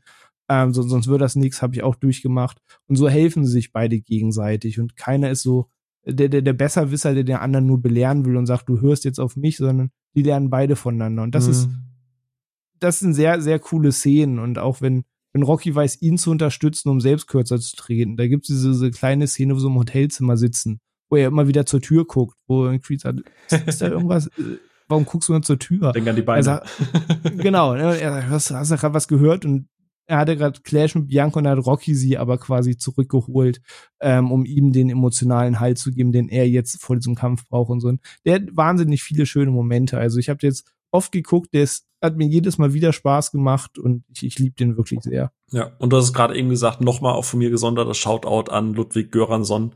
Der, der Soundtrack ist also dieses, dieses alte Theme, diese Trompeten, dieses Orchester, aber dann halt mhm. auch krasse Hip-Hop-Sounds, richtig Bass, der pumpt irgendwie. Running-Thema, das, das ist ein richtig cooler ja. Mix aus alt und modern, ja. Ja, schmerzlichst vermisst in Creed 3, also wirklich, das ist, äh, da, da, der, also wir haben ja schon rausgearbeitet, die Musik ist ja wahnsinnig wichtig, auch einfach für dieses Franchise, so dieses Motivierende, dieses Antreibende und äh, Eye of the Tiger ist natürlich klar auch nochmal ein Song für sich, aber in Creed habe ich so oft Momente und nicht nur in den Trainingsmontagen, dass hinten die Fanfaren und ich krieg so ein wie so ein Adrenalinstoß durch den Körper, wo ich denke, oh, mhm. oh jetzt jetzt klickt's ne. Und äh, also auch hier nochmal die Trainingsmontage oder wenn er da durch die Straßen läuft und die Kids hinten dran auf ihren Bikes irgendwie, das ist alles großes Tennis. Also das ist äh, wirklich wirklich stark. The Bell means hell. Und auch wie sie, ist ein kleines Gimmick, aber inwiefern sie diese Treppen in Philly einbauen, die natürlich auch wieder eine Rolle natürlich. spielen. Ne, das halt Ey. auch sehr, sehr schön in Szene gesetzt. Ist das der zweite Moment, wo es sich manchmal so ein bisschen bricht? ja, einerseits am Ende des Kampfes, wenn er auch Rocky Familie nennt und alles und er ja. dann auch da steht und, und sieht, ne, er ist eher mehr, mehr, als, mehr als nur der Trainer da und natürlich auch da bei der Treppe, wo er sagt, ey, nee, komm, hier, Attacke, sind, sind nicht mehr Stufen dazugekommen. Ja. Jetzt und er ihn in den Arsch treten muss. Und ja. das ist ein schöner Moment. Ja. Auch hier, ich habe es schon mehrfach gesagt, ne, kein Disrespect, Thomas Danneberg, aber wenn ihr die Möglichkeit habt und einigermaßen vielleicht untertitelt und klarkommt, schaut's gerne im O-Ton, weil in ich bin kein echt, also kein OV-Vertreter oder ihr müsst das irgendwie und so, ist jedem frei. Aber äh, ne, Stallone gerade hier mit mit äh, nee, ich ich mach diesen Kampf nicht und meine Frau hat das das Danneberg, du bist wahnsinnig super, du warst wahnsinnig super als als Synchronstimme, aber du er mhm. bringt's einfach, diese Nuancen, das ist einfach krass. Was Der Monolog ist auch hart, wenn dann Donny erklärt, pass auf, wenn ich jetzt die Chance hätte, so alles Glück jetzt in einen Beutel oh. zu packen, um irgendwie, ne, jetzt einen Tag mit seiner Frau zu verbringen, so, er wird halt alles eintauschen, so dafür. Ja, ja, ja. Ach, ich krieg, ich krieg tatsächlich gerade ein bisschen Gänsehaut. also der, der drückt bei mir wirklich die richtigen Knöpfe, bei, bei jedem Mal ja. gucken wieder. Ja, ich habe den jetzt auch von vier auf viereinhalb hochgepackt, hab's Herzchen dahinter gepackt. Und ich glaube, irgendwann knackt ihr auch die fünf Ich habe den jetzt von viereinhalb auf fünf gepackt, weil ich denke, ich habe jetzt über acht Jahre siebenmal geguckt. Das hat jedes Mal Pipi in den Augen. Das eigentlich habe ich nicht zu beanstanden in dem Film. Also laut Letterbox hast du letztes Mal viereinhalb gegeben. Hast du das? Äh Verklickt jetzt. Ja, ah, das ist. Oh, nur ist so ruhig, ne? ja, ich glaube, ihr mögt den Film, oder? Ja, ich fand den okay, ja. und es ist halt so das Spannende, ne? René von Bein an hast du äh, gesagt, ne, als du das erste Mal laufen konntest, irgendwie Boxsport krass dabei. Ich, der irgendwie so gar nicht groß viel mit dem Boxsport zu tun hat und beide lieben wir diesen Film in Ich finde das halt eine der besten Fortsetzungen, die je gemacht wurden. Ja, das, das Aliens 2 des Boxsports. oder Terminator 2 oder was auch immer. Ich fand den auch gut. Sehr schön. Okay, dann Creed 2. noch nicht ganz so, ich habe ja nicht ganz so häufig gesehen, nicht so vorher, aber kann viele Punkte natürlich unterstreichen, vor allem wie er gut den Spagat schafft, den auch in die Neuzeit zu hieven, mit eben diesen Elementen und dann natürlich auch mit der Rocky Legacy, Rocky Legacy auch arbeitet und sowas emotional. Das geht natürlich alles voll auf. Genau, ich kann auch nicht so viel mehr dazu beitragen, wie ihr so schön ausformuliert äh, und ausgeschweift hat. Äh, das war schön. Aber ich würde noch mal gerne noch den zweiten Teil reinbringen. Yes. Wie yes, ne? Rocky äh, 4, weil, äh, genau, Rocky 4, 2. Ja? Entschuldigung, ein, tatsächlich, ich muss mich korrigieren, ich habe nämlich vorhin Quatsch erzählt. Ähm, es war nicht bei Rocky Balboa, Sage Stallone ist 2013, 2012 gestorben, also in der, in der Post äh, Pre-Production von Creed. Das heißt, dass diese ganze Vater-Sohn-Geschichte natürlich noch mal auch einen anderen Impact für Stallone hatte, weshalb er hier und da vielleicht mhm. ein bisschen mehr Herz noch einlegt, weil kurz davor sein Sohn gestorben ist. Das war nicht bei Boa, es war eben erst bei Creed. Sorry. Mhm. Alles gut. Genau, dann äh, der zweite Teil, ja genau, du hast es schon gesagt, René, Rocky 4 Teil 2, weil äh, Dolph Lundgren ist zurück als Ivan Drago und bringt jetzt seinen Sohn mit. Ähm, und sein Sohn ist eine richtige Kampfmaschine. Und ähm, ja, man hat einen Kampf. Adonis Creed ist äh, an der Spitze, muss sie verteidigen, bisschen mehr äh, Family Drama und alles. Äh, spielt Creed 2 bei euch so in der Liga vom ersten Teil mit oder nicht so ganz? Wie wär's, wenn weil, du jetzt mal anfängst? Weil wir haben jetzt so einen ja, Monolog gehalten. Ja, ja, so ein Monolog. Ja, ich, das ist ein Film, bei mir, den ich unentschlossen bin. Ich meine, der Rewatch, ich habe ihn bisher seitdem nur einmal wieder gesehen da muss ich zugeben, war ich ein bisschen müde und äh, ich merke immer, wenn ich müde bin und mit der Müdigkeit kämpfe, dass ich dann immer froh bin, wenn die Filme vorbei sind, weil ich dann endlich ins Bett kann. Und das ist dann aber unfair den Filmen gegenüber. Ähm, weil irgendwie kämpfe ich immer mit Müdigkeit bei den Filmen. Creed kämpft gegen Trago, du gegen die Müdigkeit. jeder genau, hat seine ja, Kämpfe. Je, ja. Genau, jeder hat seinen eigenen Kampf. Nee, aber ich finde, dass der halt auch äh, für mich fast in der gleichen Liga wie der erste Teil spielt, inszenatorisch, äh, vor allem wie man auch den vierten Teil aufgreift. Äh, Dolph Lundgren nochmal zu sehen, freut mich auch immer. Ich mag Dolph Lundgren. Ich glaube, er ist auch ein sehr unterschätzter Typ, der mehr drauf hat, als man eigentlich denkt. Der hier natürlich auch eine reduzierte Rolle spielt. Ich finde, so sein Sohn, wie man ihn hier aufbaut, ist schon eine ordentliche Kampfmaschine, auch ein sehr charismatischer Gegner. Ich finde mhm. auch, auch im ersten Teil hat man einen sehr charismatischen Gegner gehabt, äh, wo was rüberkommt. Also das sind beides äh, Gegner, also in den ersten beiden Creed-Filmen, die, die ähm, vorhin hatte ich gemeint, Apollo Creed selber war ein bisschen, mir ein bisschen zu glatt, aber hier hat man schon zwei Gegner mit, mit Kanten, in Ecken und Kanten so ein bisschen. Ähm, und für mich sind beide Filme fast so auf ein Level, ich finde sie fast gleich stark. Ich mag ja alle Sequels, also Creed 1 hebe ich jetzt nicht ganz so hoch wie ihr. Ja, finde ihn aber trotzdem stark. Vielleicht wächst er mir auch noch mehr ans Herz, wenn ich ihn öfters sehe. Aber ähm, ja, bei Creed 2 bin ich halt damals auch happy aus dem Kino raus. Ich weiß noch, Phil, wir haben uns, glaube ich, angeschaut und gesagt so, ja, geil, ne? Mhm, mhm. Irgendwie, äh, ähm, ja. Ich würde vielleicht mal im René diesmal einen Vortreff lassen, weil zumindest anhand der Wertung sehe ich, ich habe mich da gespoilert, sind wir da recht ähnlich unterwegs, aber ich weiß nicht, ob aus den gleichen Gründen. Schauen wir mal. Ich habe den jetzt auch noch mal ähm, gestern geschaut und das zweite Mal seit dem Kinobesuch. Ähm, ich mag den schon ganz gerne und also ich mag den ersten Creed-Film bedeutend lieber. Ich kann jetzt aber gar nicht so festmachen und sagen, weil die Szene da besser funktioniert für mich als in zwei oder andersrum, weil die Szene in zwei für mich aus dem Grund schnell funktioniert. Manchmal ist es ein Gefühl und was, was der Film transportiert. Und Creed 2 macht eigentlich nichts verkehrt. Das ist schon eine echt solide Fortsetzung. Ja, es ist auch so eine Fanservice-Fortsetzung. Sie holen Trago zurück. Es ist nicht nur der Name, sie holen Dolph, Dolph Lundgren zurück. Ähm, sie, sie haben diesen Rocky 3 Moment, wo Adonis ein bisschen über seine eigenen Füße fällt, selbst ein bisschen zu stolz und sich für unbesiegbar hält und dann bricht ihm Trago die Rippen und er, er verliert nicht den Kampf, er verliert seinen gesamten Kampfgeist und ähm, Rocky stand ihm in dem Kampf auch nicht zur Seite, weil er gesagt hat, das, diesen Schritt gehe ich nicht nochmal mit, das weckt auch bei ihm Trauma. Aber dann gibt's doch wieder den Moment, wo er sagt, okay, ich, ich stehe dir zur Seite und an sich gibt's da auch eine Menge Personal Drama. Dann, dann kommt das Kind auf die Welt. Rocky hat das Drama mit seinem Kind, äh, mit Robert, dass er eigentlich schon einen Enkel hat. Und da passiert auch wahnsinnig viel Emotionales. Und am Ende, spätestens beim Ende fließen bei mir auch die Tränen, wenn, wenn Rocky dann vor der Tür steht, so.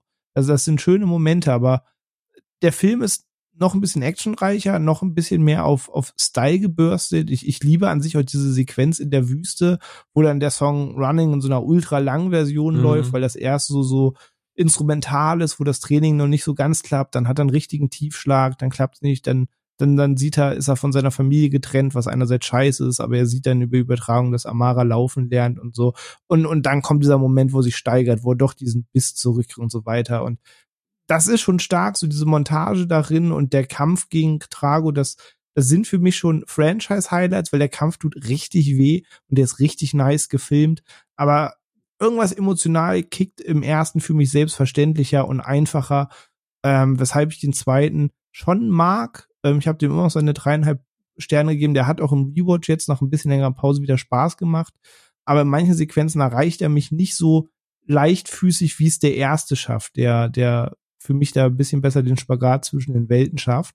Ähm, aber natürlich muss das Drama um Creed nochmal theatralischer, nochmal größer werden, nochmal versucht, mehr in Szenen zu setzen mit dieser Szene im Pool und so weiter. Der hat schon coole Bilder, aber irgendwas erreicht mich einfach nicht so leichtfüßig wie beim ersten. Aber ich mag den zweiten trotzdem gerne. Der hat richtig starke Momente trotz dessen. Aber irgendwas macht emotional dann nicht so komplett Klick wie beim ersten Teil. Ja, da geht's dir tatsächlich wie mir. Ähm, ist ganz, ganz, ganz spannend. Also Kim hat mit der Reihe ja so gar keinen emotionalen Connect. Die hat die alle jetzt geguckt. Die hat auch jetzt mit mir zusammen noch mal äh, Creed 1 und 2 und jetzt auch den dritten geguckt. Und sie findet zum Beispiel den zweiten bedeutend besser als den ersten.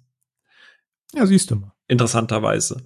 Weil sie im zweiten zum Beispiel den Antagonisten, den ähm, äh, äh, Victor, ähm, deutlich besser ausgearbeitet findet als zum Beispiel Antagonisten im ersten, der halt einfach, ja, du hast irgendwann mal Scheiße gebaut mit der Kanone und musst jetzt in den Knast und das willst du deinen letzten mhm. Kampf und so.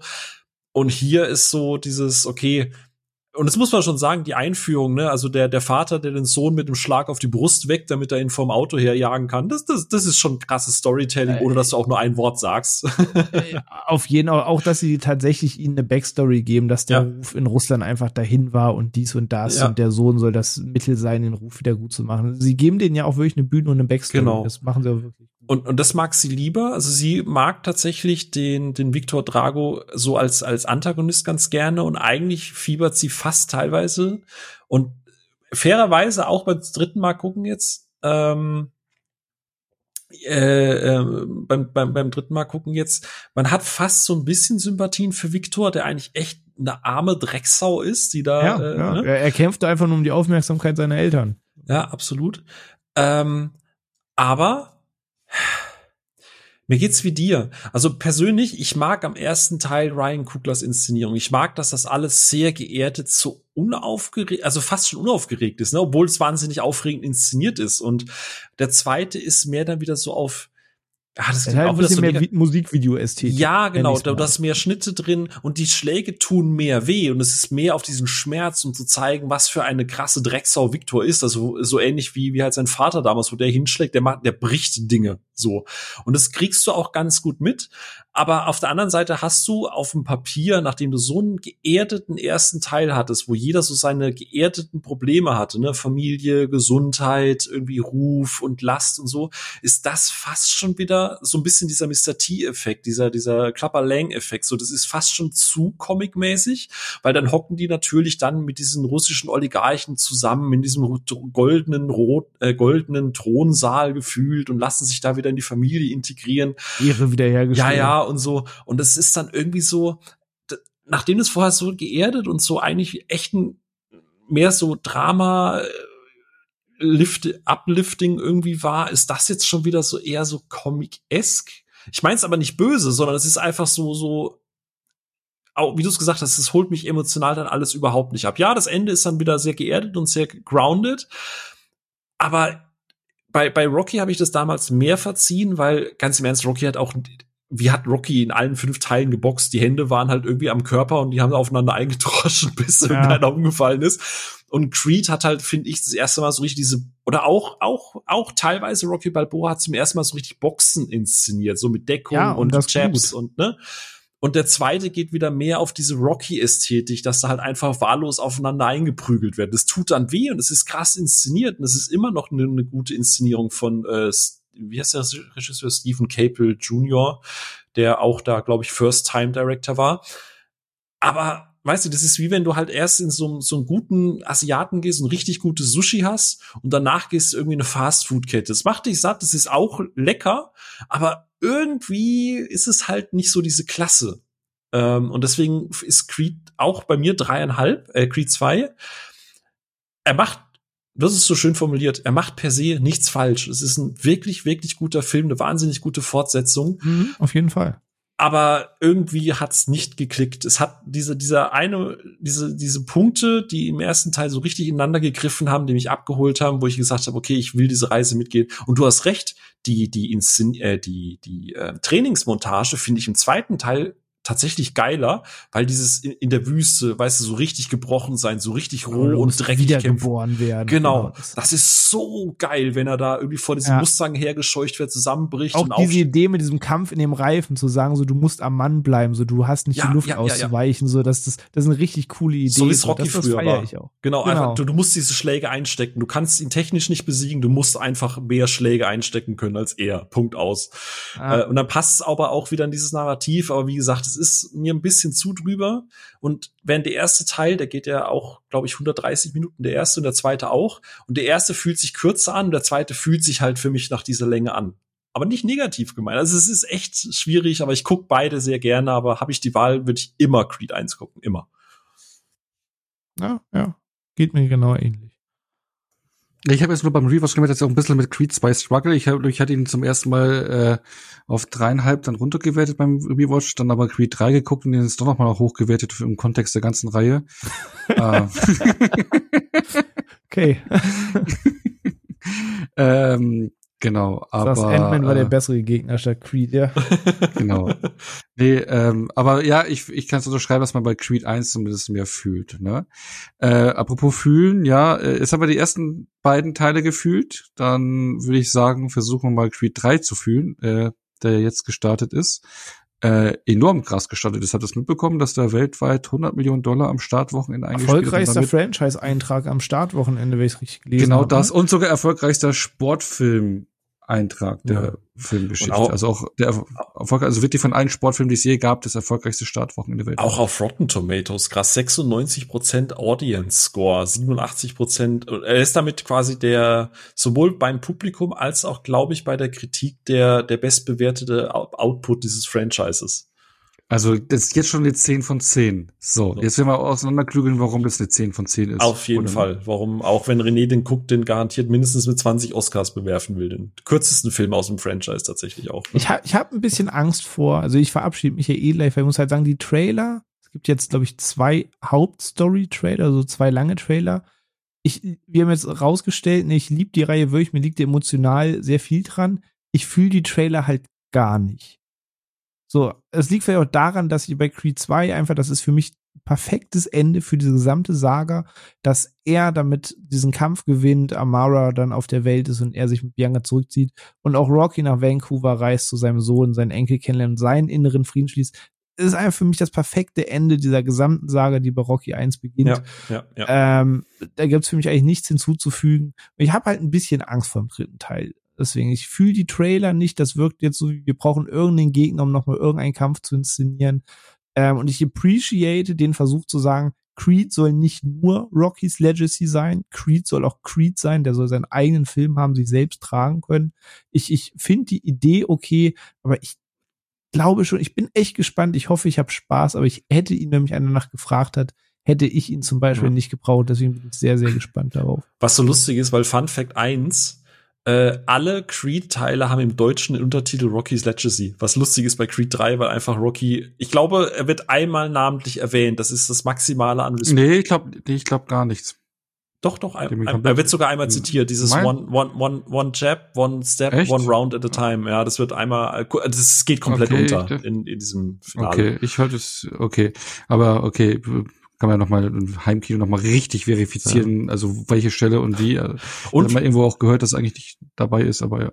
Und Fun Fact Nummer zwei, äh, was ich ganz spannend fand, und äh, damit äh, werfen wir dann auch René raus, hey, wusstest du, dass alle Creed-Teile ab zwölf sind, aber alle, also wenn, wenn das jetzt nicht geändert wurde, aber das ist mein aktueller Wissensstand, alle Teile sind quasi für Sechsjährige in Begleitung von Erwachsenen. Was ich wahnsinnig spannend finde, weil wir im Kino tatsächlich auch einen hatten, der maximal acht Jahre alt war. Und ich fand das eine spannende Entscheidung, irgendeinen Creed-Film mit jemandem zu gucken, der irgendwie sechs, sieben oder acht ist. äh, weiß es nicht, würde ich, kann, kann man machen. Du, du hast doch, du, du, hast doch vorhin mitbekommen, was äh, René und ich gesagt haben, oder? An welchem Alter wir dies, die, die ersten rocky Ja, aber ihr habt ja, äh, ne, also, ne, äh, so, ne? Sagen, mit, mit, ich war acht, als Henry Maske seinen letzten Kampf hatte, da war ich schon Feuer und Flamme für den Sport. Ja, aber wie gesagt, es ist eine spannende Entscheidung, ja. Genau, aber nach den Erfolg, also man kann jetzt davon ausgehen, äh, ich meine, das ist schon mal leicht vorweggegriffen, ähm, Michael B. Jordan hat schon gesagt, es gibt Ideen für einen vierten Teil und wenn man jetzt hier den Box-Office-Start äh, betrachtet. Im Box-Office. Box-Office-Start, ja genau. Ähm, glaube ich, sind die, stehen die Chancen für einen ja, safe. vierten Teil nicht schlecht, wenn du sagst, hey, du hast jetzt mit den ähm, neunten Teil des Franchises. Overweise mehr eingespielt als alles davor. Äh, ja, dann, du kennst ja die Regeln. Ja, ja. Apropos Regeln. René, wie ist es denn bei dir? Möchtest du den spoilerfreien Part noch mit anhören oder bist du instant raus? Wie, wie viel möchtest du dir denn je nachdem äh, so, so erwartungstechnisch auf, auf, aufbürgen? Ich, ich glaube, es gibt da tatsächlich gar nicht viel zu spoilern also weiß ich nicht, ich glaube, man hat ja, wenn jetzt nichts weltbewegend Überraschendes passiert, hängt er die Boxhand schon den Nagel, dann kommt Kang und Kang ist aber halt eine Drecksau, die sich an keine Regeln hält, weil Ghetto. Und äh, dann muss, muss Creed nochmal ran und ihm Ordnungsschelle geben. So, das scheint ja das ganze Narrativ laut Trailer zu sein. Irgendwas in mir sagt mir, dass so viel anderes Überraschendes vermeintlich auch nicht passiert. Ähm, aber ich will mich tatsächlich, glaube ich, komplett überraschen lassen, weil was passiert, steht für mich eigentlich weniger zur Frage. Ich ahne schon, was passiert. Die beiden werden vermeintlich wohl am Ende im Kampfring äh, gegeneinander antreten. Ähm, sondern dass das Wie sieht es aus, wie fühlt es sich an, das, das wird für mich die, die größere Frage, vor der ich ein bisschen Angst habe. Sitzt der Handschuh noch? Genau, dass dieser genau, also emotionale Anker, der, den ich jetzt im Zweiteile so gelobt habe, dass ich, dass ich den vermisse und suche, das, das ist meine Angst. Aber da lasse ich mich tatsächlich einfach äh, unvoreingenommen also, überraschen. Also sollen wir dir noch nicht den großen Twist am Ende verraten, dass äh, alles in den drei Filmen eigentlich stattgefunden hat und Adonis Creed eigentlich immer noch in seinen Jugenddings sitzt und sich das alles nur eingebildet Wenn hat. Wenn der mit Ant-Man spielt. Oder sagen, dass Damien auf war, dass das einfach ein anderes alte Ego von Kang war und das eigentlich zu dem MCU gehört. Genau. Na gut, dann äh, äh, René, ich bin ich bin wirklich brutal gespannt, wie wenn du irgendwann mal Creed 3 guckst, äh, wie du den findest. Also es kann wirklich bei dir alles sein, weil wie du sagst, ne, dieser Anime Aspekt von, von, von gar nicht schlecht bis scheiße ist alles drin, sagst du. Äh, ich, also ich sag mal so, äh, ich dachte immer, für mich Rocky 5 ist so der letzte Eintrag in der Liste. Jetzt nur noch der vorletzte, sagst du. Jetzt ist es potenziell nur noch der vorletzte, ja. Ich, ich sehe das Potenzial bei mir auch äh, und ich hoffe, dass ich am Ende sage, ey, hätte ich absolut nicht gebraucht, aber war solide. Das, das ist meine ich glaub, Hoffnung. Darauf das ist hinauslaufen. Das, das ist das Bare Minimum, mit dem ich irgendwie daran gehe. Ähm, alles weitere würde mich selbst überraschen, ehrlich gesagt, ohne dass ich dem Film jetzt Unrecht tun möchte. Und alles darunter sage ich dann im Zweifel, okay, hätte man ahnen können. Ich gehe da relativ erwartungsfrei ran und lass mich einfach überraschen. Aber ja. ich werde es euch mitteilen, sobald ich ihn gesehen habe. Versprochen. Alles klar. Dann äh, danke dir schon mal, dass wir hier, ich glaube, so, so leidenschaftlich waren wir beide noch nie. Also zumindest nicht in Bezug auf Filme, ne? Voll mit der gleichen Meinung. Ja, scheiße, Mann. Komm, geh weg, du Penner. sonst war es ja entgegengesetzt oder so. Aber ja, euch noch viel Spaß. Wir hören uns demnächst wieder und äh, ich bin gespannt, mhm. was ihr jetzt noch so zu sagen habt. Ihr rockt das ich. Ach, rock, weil, naja. Ich naja, rocke. Ihr, ihr macht das, das schon. Ja. Ihr rocket das schon. Bye, bye. Tschüss. Ja. Dann wollen wir mal über, jetzt wollte ich schon Clerks 3 lesen, äh, sehen, äh, vorlesen, äh, sagen. Äh, Creed 3. Ähm, wir haben ja schon gesagt, dass ja ähm, Sylvester Stallone als Rocky nicht mehr dabei ist, ähm, was ja eben äh, ja an den also er und der Produzent Aaron Winkler, ähm, ja, die kommen nicht mehr so gut klar aufeinander. Ne? Also es ist auch schon in alten Filmen so gewesen. Es ist der Produzent, der alle Filme produziert hat, der an denen halt eben Rocky damals die Rechte verkauft hat. Und äh, Sylvester Stallone twittert immer irgendwas auf Instagram, was dann irgendwie kurze Zeit später wieder weg ist gegen ihn. Und ist eh ein Wunder, dass sie so lange, glaube ich, äh, ausgehalten haben, Filme miteinander zu machen. Und ähm, deswegen ist er jetzt bei Creed 3 dann doch nicht mehr komplett dabei. Ja. ja. Er hat auch immer wieder betont, dass es überhaupt nicht an B. Jordan liegt. Also die beiden überhäufen sich ja quasi mit Lob mhm. und das halt wirklich, also Stallone hat ja auch schon gesagt, falls ein Vierter kommt, er ist jederzeit wieder mit dabei, aber halt nur, wenn Winkler nicht am Start ist. So, äh, also ja, es ist kein schwer, weil ja. Genau, es ist halt schwer, weil er und seine Söhne die Rechte äh, haben. Ist auch, es ist so bitter. Also mir war es tatsächlich vorher nicht bewusst. Also ich behaupte immer, ich bin einigermaßen so eingelesen in, in so ne, gerade so Klatsch und Tratsch bei den Geschichten. Aber ich war, ich hatte nie damit gerechnet, dass, dass Stallone so gar keine kreative Kontrolle über diese Figur hat. Das ist wirklich wild. Ja, aber jetzt ist er nicht dabei ja. und äh, ne, jetzt hat Michael B. Jordan eben die komplette Chance, ähm, sich zu emanzipieren, weil ähm, ich meine, Sylvester Stallone hat ja auch einige Teile der Rocky-Reihe selber inszeniert als Regisseur. Mhm. Ähm, und genau das macht jetzt Michael B. Jordan eben mit Creed 3 auch. Also es ist sein komplettes Regiedebüt überhaupt.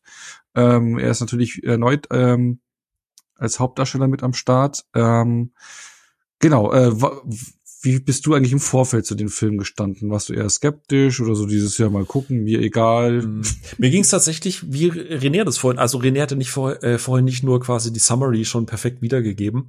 Im Endeffekt hat er genau das gesagt, äh, wie es mir halt auch ging. Also für mich ist Creed 2 wirklich ein sehr schönes Ende, und zwar für beide Figuren, ohne dass da wer zu kurz kommt. Ne? Also Rocky ist endlich zu Hause angekommen, ähm, hat endlich Ruhe und Frieden mit dem Boxring und hat nochmal seine Meister oder seine seine Lehrerfunktion äh, ausgefüllt, hat nochmal jemanden rangezogen, nachdem es in Rocky 5 ja nicht geklappt hat.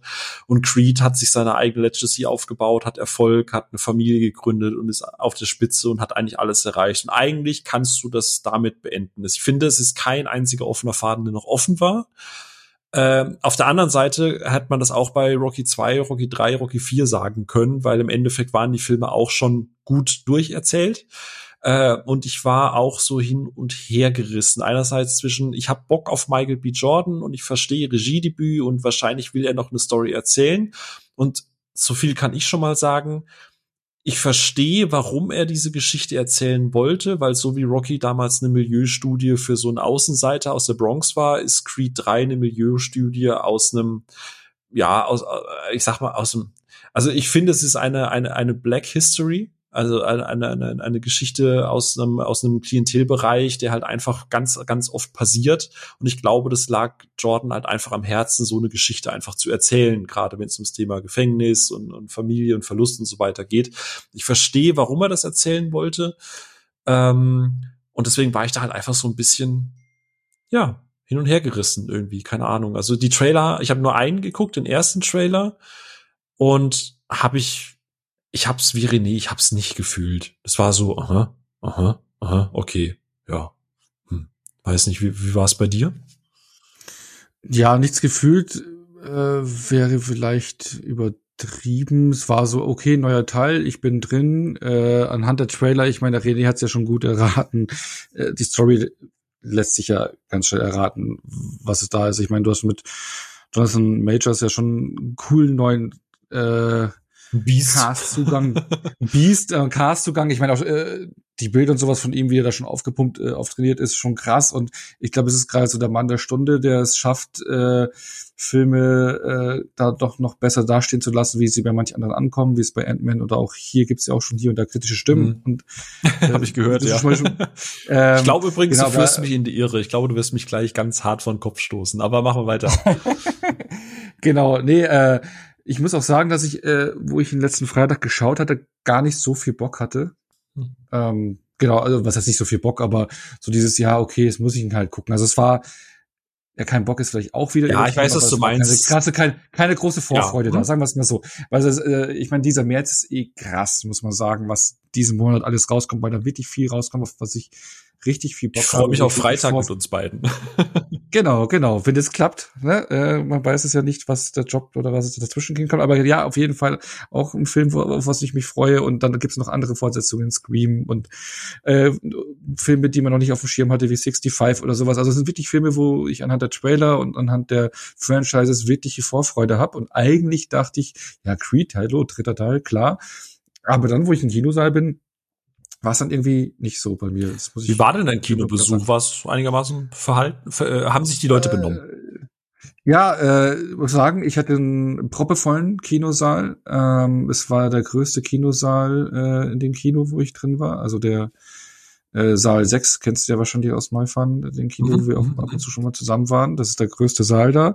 Und ich war ja zum Beispiel am Premierentag von Ant-Man auch in den gleichen Saal. Gut, das, das lief jetzt Donnerstag, jetzt war ich Freitag da. Wochenenden laufen besser, aber den Premierentag von Ant-Man, ich meine, ist ja ein Marvel-Film, da kommen eigentlich schon viele zur Premiere schon Mittwoch, Donnerstag oder sowas hin. Nee, ich glaube, ich war, nee, ich war sogar den Mittwoch, also wirklich diesen Vorpremierentag. Mhm. Und äh, da war der Saal nicht mal halb voll, muss ich ganz ehrlich sagen. Bei Creed also, jetzt oder bei Ant-Man? Bei, bei Ant-Man. Also okay, ja. Äh, und bei Creed 3 war war es bumsvoll. Also richtig komplett, also fast bis auf den letzten Platz voll. Das hat mich sehr gewundert, weil ich nicht dachte, dass der Film so die Massen reinspult. Aber überraschenderweise hat sich mein Publikum wirklich benommen, nice. außer hier links und rechts mal hier und da zwei, dreimal im Film mal so ein Handy aufblitzen, mm. hatte ich nur mal, aber ansonsten gar nichts, also keine Schlägerei, keine, keine, keine Diederei, nee, keine, ja. äh, was ist ich was, auch keine Laberei. Äh, ähm, ging tatsächlich. Cool. Ich war da überrascht. Ja, also ne, es wir haben auch keine Schlägerei gehabt. Ich habe, wir saßen auch zum Glück echt in der Ecke mit den Leuten, die sich so ein bisschen, also das Publikum war hauptsächlich Jugendliche. Das, äh, kennst du das, wenn, wenn die in dem Alter sind, wo die auch so nach Pubertät riechen? ähm, also da, aber die, die haben sich tatsächlich einigermaßen benommen. Die Mädels vorne dran, die hatten ab und zu mal irgendwie so, äh, die Bitch und so, der Hurensohn. Ähm, Thema Provinzkino in Bayern. Ähm, aber die hatten selbst das Handy irgendwie mit, mit ganz geringer Helligkeit und haben nur ab und zu gerade gegen Ende öfter mal drauf geguckt, so hey, wie lange geht der denn noch? Äh, und die richtigen Assi-Ecke, wo dann auch Popcorn geschmissen wurde, wo dann auch ständig irgendwie gepöbelt wurde und Fotos gemacht und gefilmt und so, das war auf der anderen Seite vom Saal und die haben wir dann zum Glück nicht ganz so sehr gehört. Also äh, da ist der Film ja auch laut genug an, den meisten Stellen. Ja, also Gott sei Dank auch oh einigermaßen verschont, also einigermaßen verschont geblieben, aber es war auch mal wieder so ein Besuch, den ich jetzt nicht äh, gebraucht hätte. Hm. oh je. Ja, aber ähm, be beginnen wir doch mal mit dem Anfang vom Kampf, weil ich finde, was mir so ein bisschen vor dem Kopf gestoßen hatte, weil Creed 3 beginnt ja im Prinzip gleich mit dem Rückkampf ähm, aus den Gegnern aus dem ersten Teil. Mhm, mh. Und mir ist dann sofort äh, ja die Inszenierung und Optik ins Auge gestochen, äh, im Gegensatz zu den ersten beiden Teilen. Wir haben es vorhin schon die ganze Zeit angeteasert, wie man ja so ein Saal, so eine Halle, wo so ein Kampf stattfindet, ja eben mit echten Zuschauern füllen mhm. kann oder eben, ne? Mhm. Und ja, dann hast du diesen ganz klar erkennbaren Greenscreen-Kampf am Anfang. Also der hat mich massiv irritiert. Wie ging's dir da? Zu Beginn? Es ist total lustig. Wir sind jetzt tatsächlich so, so weit in dem Podcast, dass der Onno die Kritik an einem Film damit eröffnet, dass das CGI schlecht war. Wo sind wir hier gelandet? Freunde, was hört ihr hier? Ähm, ich fand, ich fand generell den Einstieg ein bisschen schwierig. Also ja, du hast, du hast ja diese Rückblende aus der Jugend von Creed. Ich musste so ein bisschen schmunzeln tatsächlich, weil ich das Gefühl hatte, ich hocke in einem Fast and Furious 9, wo irgendwo nach mehreren Filmen plötzlich irgendwo aus der Vergangenheit nochmal so ein, so ein halber Bruder aus der Ecke gezaubert wird. Ähm, ich mochte tatsächlich den, also den allerersten Kampf, wo ja der, ja, der, der, der Dame oder Damien äh, im Ring steht äh, und irgendwie einen anderen, ein anderes Kind quasi umboxt. Das mochte ich tatsächlich ganz gerne. Dachte mir so, okay, das ist alles sehr roh und sehr dreckig. Und dann kommt ja dieser, dieser Cut von, okay, wir setzen jetzt da einen großen Cliffhanger und oh Gott, was ist da nur passiert, wo er auf jemanden einprügelt und dann geht's ja in diesen Hauptkampf über. Und ich weiß genau, was du meinst. Es war so, okay, der erste Teil hatte diese geerdete, sehr Box, sehr dokumentarische Box-Einstellung. Der zweite hatte so dieses voll auf Wucht und so. Und ich wusste, genau wie René ja gesagt hat, dass Michael B. Jordan halt ein riesiger Anime-Fan ist und dass er diesen Anime-Aspekt reinbringen musste. Und ich glaube, das ist so Hit or Miss und es ist was Neues und ich verstehe, dass er das machen wollte. Ähm, Und ich finde es auch per se nicht scheiße, aber der Vergleich mit Sherlock Holmes von René fand ich vorhin eigentlich ganz spannend. Ich fand es nicht passend und deswegen auch dieser komplette Look, wie du sagst. Ich meine, Creed 1 und 2 haben auch mit Greenscreens gearbeitet bei den Kämpfen teilweise. Und die, ich finde, die sieht man hier und da auch, aber es wirkt nicht so künstlich. Also, ja, das ist es künstlich, ja. Ähm, Leuchtung und alles, ne, war. Ja, irgendwie, es wirkt einfach so entkoppelt von diesem Kampf, so, so, was beim Finalkampf, wenn man dem was zugestehen möchte, dem finalen Kampf, da macht das Sinn, dass das so, da spielt der Film ja auch damit, dass das vom Publikum so losgelöst wird, ne? Aber gerade beim Rückkampf äh, hier gegen gegen wie hieß er ähm, äh, hier Beauty, äh, ach ja, der, der, der, der, der aus dem ersten Teil da quasi, der dann in den Knast gehen musste, wo er jetzt einen Rückkampf wollte. Ähm, und es war schon so, okay, also okay, vielleicht ist das nur der Einstieg, vielleicht ist das einfach nur, das muss schnell gehen, das sind halt keine zwei Minuten dieser Kampf, das ist einfach nur so, um reinzukommen, weil die Leute erwarten, nach dieser dramatischen Vorgeschichte erwarten die jetzt natürlich erstmal auf die Fresse zu geben. So. Deswegen, ich, ich, mir hat's nicht komplett rausgerissen, aber du hast gesagt, so es hat die irritiert und ich glaube, das ist ein, ein gutes Wort, das es beschreibt. Ich war da auch sehr irgendwie irritiert, ja. Ja, äh, mich hat das so ein bisschen irgendwie, keine Ahnung, äh, nicht rausgerissen, aber ja, ich weiß nicht, das, das ist mir sofort ins Auge gestochen. Ähm, genau, und was mir dann auch aufgefallen ist, dass sie äh, Donis Creed sich, er ist nicht mehr, du hast ja vorhin so schön gesagt, beim ersten Teil, da war er noch so voller Wut, ne, auch so heißblütig, so äh, eigentlich äh, auch ja immer mürrisch, ne, so nicht sanft oder sowas. Also er ist hier schon ein bisschen ausbalancierter geworden als Figur. Mhm. Er ist jetzt Vater geworden. Genau. Er ist halt satt. Ein bisschen wie er, satter, ja, genau, aber auch äh, so von seiner ganzen Attitude mhm. ein ganz anderes Auftreten, ja. finde ich jetzt, ne, äh, als in den ersten Teilen. War das für dich so, ging es auf oder war das nachvollziehbar oder ein großer Das ist tatsächlich, das fand ich tatsächlich also er, er durchlebt ja einige Charakterstadien. Das war der, den ich tatsächlich mochte, weil, wie du sagst, ne, ich meine, der hat jetzt eine Tochter. Bei der Tochter ist jetzt klar, die hört tatsächlich gar nichts. Ähm, äh, seine Frau äh, ist ja, also Bianca ist ja eher, äh, also die macht noch Musik, aber eher im Produzent, äh, produzierenden Bereich. Sie, ist, sie hatte ihren Sängerinnenjob an Nagel gehangen. Das heißt, sie mussten beide schon ein bisschen zurückstecken. Sie sind, und er ist vor allem auch satt. Also im Endeffekt ist Creed 3 von der Prämisse so ein bisschen wie ähm, Rocky 3. Ähm, und du hast halt einen, der alles erreicht hat, der weiß, dass er seinen Zenit erreicht hat und der dann auch zur rechten Zeit sich einfach zurückzieht, um für seine Familie da zu sein, aber gleichzeitig natürlich auch in ein ja, in ein Loch. Er, fällt eigentlich gar nicht in ein Loch, weil er hat schon einen Plan danach. Also er hat eigentlich im Gegensatz zu Rocky damals einen Businessplan, dass er jetzt hat, äh, Box Promoter wird. Er hat dieses Studio und gleichzeitig organisiert er Kämpfe. So, das ist so sein Ding, was er jetzt halt macht. Aber genau, das ist genau. halt einfach da. Man, man begleitet ihn nicht auf diesem Weg, sondern ja, übrigens, das war mein letzter Kampf. Tschüss, übrigens, ich bin jetzt Box Promoter. Übrigens, guck mal, ich bin voll erfolgreich. Ich habe da schon einen Kämpfer am Start. Okay, cool. so, äh, okay. Er hat einfach alles, was er braucht.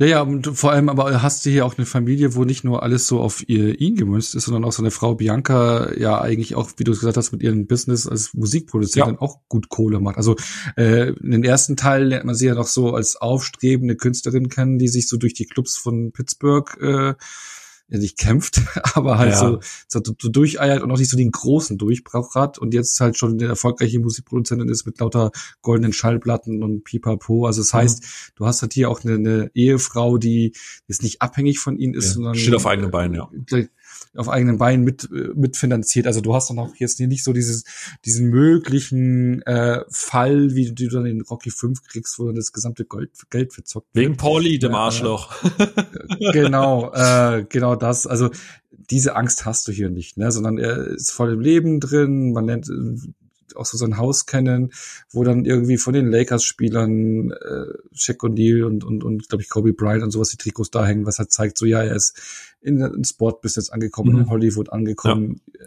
Er, er wird also, zu The Rock. Hat, genau, er, er hat alles erreicht, ja. Und ähm, ja, was man immer so gerne macht, dann holt einen die Vergangenheit ein. Natürlich. Ne?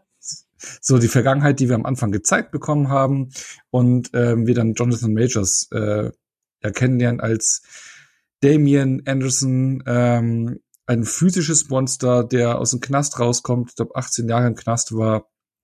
Ähm, die beiden waren mal so, du hast es gerade gesagt, so ein halber Bruder, ja, aber Big Buddies und ähm, auf einen Grund eines Zwischenfalls ist ähm, eben der Damien im Knast gelandet, Adonis eben nicht. Deswegen plagen ihn Schuldgefühle.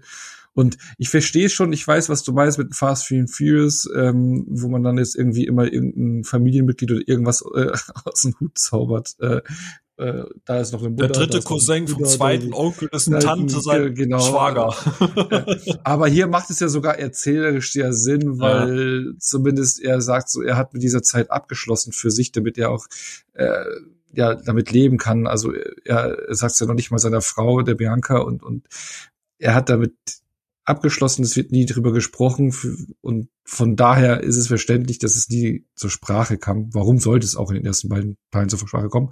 Aber ja, jetzt steht er wieder da aus dem Knast raus und die beiden treffen aufeinander. Ähm, erstmal, wie gefällt dir jetzt hier Jonathan Majors als neuer Gegenspieler und als ja, als zweites würde ich darauf eingehen, wie dir dann so dieses Bild ab, also diese Geschichte zwischen den beiden, wie das für dich funktioniert. Uh, ich muss leider, leider sagen, äh, also Jonathan Majors als Dame an sich, du hast es vorhin schon gesagt, ich habe jetzt Ant-Man noch nicht gesehen, aber ich habe gehört, dass Kang, also Jonathan Majors halt viel, äh, viel die Kohlen aus dem Feuer holt. Und ich finde, das macht er auch hier. Also wenn er dann mal von der Leine gelassen ist, ist er wirklich eigentlich sehr bedrohlich und sehr krass. Aber das Problem ist, ich meine, gut, der Film geht auch nicht mal zwei Stunden. Ich glaube, ist ja der kürzeste Creed-Film überhaupt. Ähm, aber ich habe das, ich, ich, bin ich bin gleich gespannt, wie es für dich funktioniert hat. Aber ich habe nicht eine Sekunde habe ich irgendwas davon geglaubt, was mir dieser Film versucht zu verkaufen. Ähm, ich, ich war, äh, ich weiß gar nicht, ich weiß auch gar nicht, woran ich das genau festmachen kann. Ich habe jetzt zwei Filme lang Michael B. Jordan vom heißblütigen, wilden, unbändigen Hengst zum Boxprofi aufsteigen sehen, der gezügelt wurde, der sich geöffnet hat, der geheiratet hat, der eine Familie gegründet hat. Und okay, ich stuck das Thema äh, oder das Ding von wegen, er redet mit Bianca nie über die Zeit vor seinem, er, im ersten Teil lernt man ihn auch als Kind kennen, wie er im Knast sitzt, so, ne? Also er war scheinbar, ist schon öfter auf die schiefe Bahn geraten. Okay, den Punkt gebe ich dir, ist geschenkt.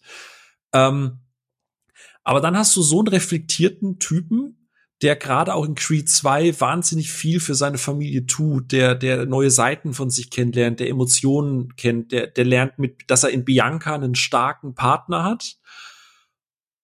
Und plötzlich kaum taucht dieser Typ auf, wirft er das alles irgendwie weg und ist der dümmste Mensch, der rumläuft, der 50 Red Flags einfach überhaupt nicht sieht. Alle um ihn herum sagen, es ist eine scheiß Idee und ganz plötzlich sagt er, ja, okay, äh, ihr seid alle doof, ich bin der Smarteste und ich mache das jetzt so. Ich habe das ist, also ich weiß nicht, wie, wie tief wir da noch reingehen. Ich will dich jetzt, ich will jetzt auch gleich hören, was du dazu sagen hast, aber ich habe diesen ganzen Zwist, dieses Bild ab zwischen den beiden, ich habe das nicht eine Sekunde abgenommen. Ich, für mich hat das überhaupt zu keiner Sekunde geklickt, weil der Film rechts, jedes Mal, wenn er der Film für mich eine Entscheidung zu treffen hatte, wie tief er diese Beziehung jetzt halt mit den beiden aufbauen möchte, geht der für mich den falschen Weg, den langweiligen Weg, den vorhersehbaren, den dummen Weg. Ähm, und ich, ich habe manchmal einfach nur noch den Kopf geschüttelt, wenn die beiden irgendwie miteinander geredet haben. So, keine Ahnung. Aber wie ging's denn mhm. dir? Ich bin gespannt. Ich verstehe, ich verstehe da deine Gedanken. Ähm, ich meine, klar, ich meine, jeder, jeder, jede Figur, die da involviert ist, sagt so Adonis, hey, Bullshit, lass diesen Typen, ne? Und ich meine, er selber, also ich, du hast jetzt gerade gemeint, ah, ich bin so super smart, ich drück's jetzt so durch. War es in meinen Augen überhaupt nicht, sondern Adonis merkt, ja, es ist scheiße und er, er will ihnen eigentlich nicht in der Art helfen, aber er hat halt extremste Schuldgefühle. Also er sieht es so, er war wegen mir im Knast, was ja im Prinzip so war, mhm. wenn man es so sehen will. Also was damals passiert ist in der Jugend ist, dass er jemanden verprügelt hat, der die beiden in, im Jugendheim oder wo sie waren auch mal verprügelt hat und und ja, der hat Kinder misshandelt, sagen wir es mal so, der hat mit, mit, mit körperlich misshandelt. Genau und Genau, und ähm, er hat dann auf den eingeprügelt, dann kamen noch andere dazu, die ihn weggezogen haben und dann hat halt eben der Damien eine Knarre gezogen, die Polizei kam, pipapo, er ist weggerannt, Damien wurde festgenommen, hatte Vorstrafen, Knarre, pipapo, 18 Jahre weg. So, das heißt, Adonis hat extremste Schuldgefühle, er ist weggerannt, er hat sein, also die beiden waren Mega-Buddies. So, wirklich, ähm, so wurde es dargestellt, schon über mehrere Jahre durch dick und dünn gegangen. Wer weiß, was auch passiert wäre, wenn er nicht in den Knast gekommen wäre, welchen Weg Adonis dann gegangen wäre. Ähm, vielleicht war es auch gut für Adonis, dass er weg war. Seine Mutter wollte ihn ja auch davon frei halten, äh, fernhalten von ihm, von Damien, weil sie wusste, es ist ein schlechter Umgang, weil er hat ja aus dem Knast raus ja ihm dann auch Briefe geschrieben, die seine Mutter ihm nie weitergegeben hat. So, er ist, aber genau, er ist Punkt Nummer eins weggerannt, Punkt Nummer zwei hat sich nie bei ihm gemeldet und Punkt Nummer drei, in seinen Augen war er aufgrund seiner Schuld im Knast. Das heißt, 18 Jahre im Knast. Das heißt, diese gesamte Gastheit, er hat ihm das halbe Leben genommen, er ist weggelaufen, er hat ihm Stich gelassen und er hat dann äh, ein Leben aufgebaut, wo er auch dann Damien sagt, es wäre eigentlich sein Leben gewesen, weil er sich als talentierterer Boxer oder sowas gesehen hat. So, und das sind extremste Schuldgefühle, die er einfach hat. Und für mich kam es so rüber, dass es eigentlich nicht machen will. Das war für mich im Gesichtsausdruck von Michael B. Jordan so dieses, ey, um was du mich jetzt gerade bittest, weil wenn wir es mal aussprechen wollen, es geht einfach nur darum, dass Damien aus dem Knast zurückkommt, erstmal sagt, hey, kann ich da bei dir trainieren in Dings und hey, du hast doch Connections und magst du mir du bist jetzt Promoter, magst du mir einen äh, Kampf um den Titel, WM-Titel organisieren? Das ist eigentlich alles, äh, du merkst halt schon, wenn er ihn im Gym äh, auftauchen lässt, dass er halt roh ist, so diese Knast-Attitude äh, hat, so dieses, äh, der macht da auch mal krumme Dinger und kämpft nicht fair und ne, so du merkst, der passt da nicht hin, das passt alles nicht. Und die beiden sind unterschiedliche Wege gegangen. Du merkst, er, er ist den Weg gegangen, Star zu sein, ein, ein Weltmeister, ähm, Markengesicht, der sich da unterordnen hat lassen, der auch in Damons Augen, ah, okay, du hast das Family und alles so ein, so ein Scheiß, also aus seiner Sicht, ja. Und Damien ist halt eben so dieser Ruhe aus dem Knast kommende, diese Ruhe Naturgewalt aus dem Knast voller Wut und die wütend darauf ist und sagt so, hey, du lebst das Leben, was ich haben wollte. Und das ist komplett falsche, falsche, das falsche Schuldgefühle, das sind komplette Schuldgefühle, warum er es machen lässt. Er denkt, er ist ihm was schuldig, weil er ihm das Leben genommen hat. Und ich glaube nicht, dass er das aus Überzeugung tut, dass er ihm hilft, sondern wirklich nur äh, so dieses, ich muss ihm aber jetzt helfen, aufgrund des schlechten Gewissens. Und nicht, weil er sich es smart vorkommt und ich habe jetzt hier den mega Geheimtipp äh, hier, sondern er will ihm einen Gefallen tun und er will sein Gewissen bereinigen. Und äh, alles, alles Mögliche tun, um diese Schuld zu bereinigen. So habe ich das gesehen. Mhm. Ja, für mich hat das und das also. ich ich weiß also es, es kam jetzt nicht hundertprozentig immer alles an aber es war für mich okay ich fand für mich dann eher diesen Punkt natürlich was du hier hast ist ja, diesen Aufbau, was ich jetzt gerade gesagt hatte, mhm. diese Schuldgefühle, mh, es funktioniert für mich noch einigermaßen, aber dann kommt irgendwann dieser Switch, er hilft ihm und durch Adonis seine Hilfe wird Damien zum Weltmeister und dann switcht es volle Kanne um von heute äh, von auf einmal von einem Moment, dass er dann zum Gegenspieler wird und äh, Adonis dann jetzt ist er da angekommen, wo er hin wollte. Er ist Weltmeister und er scheißt auf Adonis und ähm, geht in volle Konfrontation und disst ihn und pipapo, ne? Also kompletter ähm, Klick. Ja, ist natürlich so, er hat so eine Rolle gespielt vorab. Ähm, genau, aber dieser, dieser, dieser, dieser komplette Twist dann von, yo, wir sind Buddies, auch wenn es nur gespielt war, zum hin, yo, wir sind jetzt hier Hardcore-Feinde, das war mir dann für mich dann doch ein bisschen zu schnell und zu gekünstelt. Da hätte ich mir schon ein bisschen mehr Nuancen dazwischen gewünscht gehabt. Ja. Ja, also gut, das mit der Schuld von mir aus, das gebe ich dir noch, aber und ich meine, ich muss auch immer bedenken, es ist ein Regiedebüt. Ne, der hat das erste Mal hinter der Kamera, der hat extrem viel hinten dran zu stemmen gehabt. Das ist durchaus ein großes Budget, das ist ein großes Franchise, da hängt vielen Leuten das Herz dran. Das haben wir ja gerade eben auch rausgearbeitet. Das ist eine Legacy, die er da zu tragen hat. Aber ich finde, dass der Film irgendwie keins seiner Themen also auch der Film jongliert ja wieder mit sehr, sehr, sehr vielen auch privaten Themen. Ne? Du hast einerseits diese Schuldgeschichte, ähm, dann hast du das Thema natürlich mit Bianca, die natürlich auch ihren Struggle hat, weil sie arbeitet es ja auch mehrfach raus. Sie musste ihren Traum aufgeben von Sängerin sein, damit sie halt quasi ihr Gehör behalten kann. Ähm, dann, was ich ganz spannend fand in der Idee, dass seine Tochter anfängt im Kindergarten andere Kinder zu verprügeln, weil sie es von ihrem Vater halt kennen. Das finde ich einen wahnsinnig spannenden Ansatz, aber auch der wird ja einmal angeschnitten und danach ist das nie wieder ein Thema. Ähm, aber dann kommen noch irgendwie so aus dem Nichts, dann gibt's einen Riesenstreit mit Bianca und der, also, ich weiß nicht, ob du darauf auch angespielt hast, aber der Streit ist komplett sinnlos übers Knie gebrochen, finde ich. Der macht gar keinen Sinn. Und spätestens. Ja, warte, welch, welchen Streit meinst du? Äh, weil sie ihn ja nochmal fragt, was hat's denn mit ihm auf sich? Ja, ich will nicht darüber reden. Und das, so, und das Blöde ja. ist halt, als Zuschauer weißt du halt schon, und sagen wir mal ganz ehrlich, jetzt reden wir mal, wir reden ja nicht davon, dass Adonis damals irgendeinen tot geprügelt hat und der andere dafür in den Knast ging. Wir reden davon, dass er in, in Anführungsstrichen, in Notwehr jemanden verprügelt hat, von Leuten weggezogen wurde und der andere halt das Pech hatte, mit der Knarre erwischt zu werden. Übrigens, ich weiß, es ist jetzt schon wieder Nitpicking und du wirst jetzt die Augen verdrehen. Egal, ob du Vorstrafen hast, in keinem Bundesstaat in Amerika kriegst du 18 Jahre, weil du eine Knarre hast. so. Also, äh, keine Ahnung, ganz. Das habe ich mir aber auch gedacht. Also das kann nicht die einzige Geschichte sein. Also das fand ja. ich auch ein bisschen heftig. Aber es hat ja geheißen, er hat ja Vorstrafen. Ja, und sowas, ich weiß. Und er hat auch sie im Knast schlecht verhalten. Aber 18 Jahre Ach so, ja genau. Halt das, er hat sie, glaube ich, er hat sie halt noch aufgebunden, ja. weil er im Knast aber, halt. Ne? Das haben sie ja, gesagt. aber im Endeffekt hat er halt ne, auf einen Typen eingeprügelt, der ihn damals verprügelt hat. Es gab mehrere Zeugen. Angeblich, scheinbar hat dann nie jemand irgendwie ihn verraten. Kein, okay, kann ich auch noch schlucken. Aber dann kommt Majors der, dessen Plan es ist, sich einzuschleimen, der dann in seinem, diesem Plan, den er sich ja scheinbar ausgedacht hat, darauf setzt, dass Adonis Schuldgefühle hat, dass er ihn trainiert, dass er ihm einen Champion-Kampf organisiert, beziehungsweise nee, dass er ihn auf ein VIP-Event mitnimmt, wo Majors einen Auftragsschläger organisiert und reingeschmuggelt bekommt, der natürlich weiß, dass Victor da ist, der ihm die Hand bricht, damit Majors auf gut zureden. Also dieser ganze Plan ist halt einfach so, das passiert alles so schnell. Ich meine, guck mal, in Rocky Balboa ist ein großer Teil davon, Rocky ist alt, kriegt, gibt das Gremium ihm noch mal die Boxlizenz. Jetzt kommt ein Typ, der scheinbar auch alt ist und der darf einfach plötzlich einen, einen Champions-Kampf boxen, weil Creed sagt, okay, mach mal. Keine Ahnung, der macht so viele Fässer auf und so viele an sich spannende Ansätze, aber er erzählt nichts davon zu Ende. Und dann gibt's natürlich noch den komplett an den Barhahn der Beine gezogenen Streit mit seiner Mutter, der, der, wo er dann irgendwie aus heiterem Himmel seiner Mutter die übelsten Dinge an den Kopf schmeißt, die gar keinen Sinn machen. Und natürlich musst du dann auch noch die, die, die, ist das jetzt schon ein Spoiler? Okay, Achtung, Spoiler-Part. Ich glaube, wir sind, glaube ich, schon ja, eh ja. schon im Spoiler-Bereich. Äh, also. Und dann natürlich stirbt die Mutter.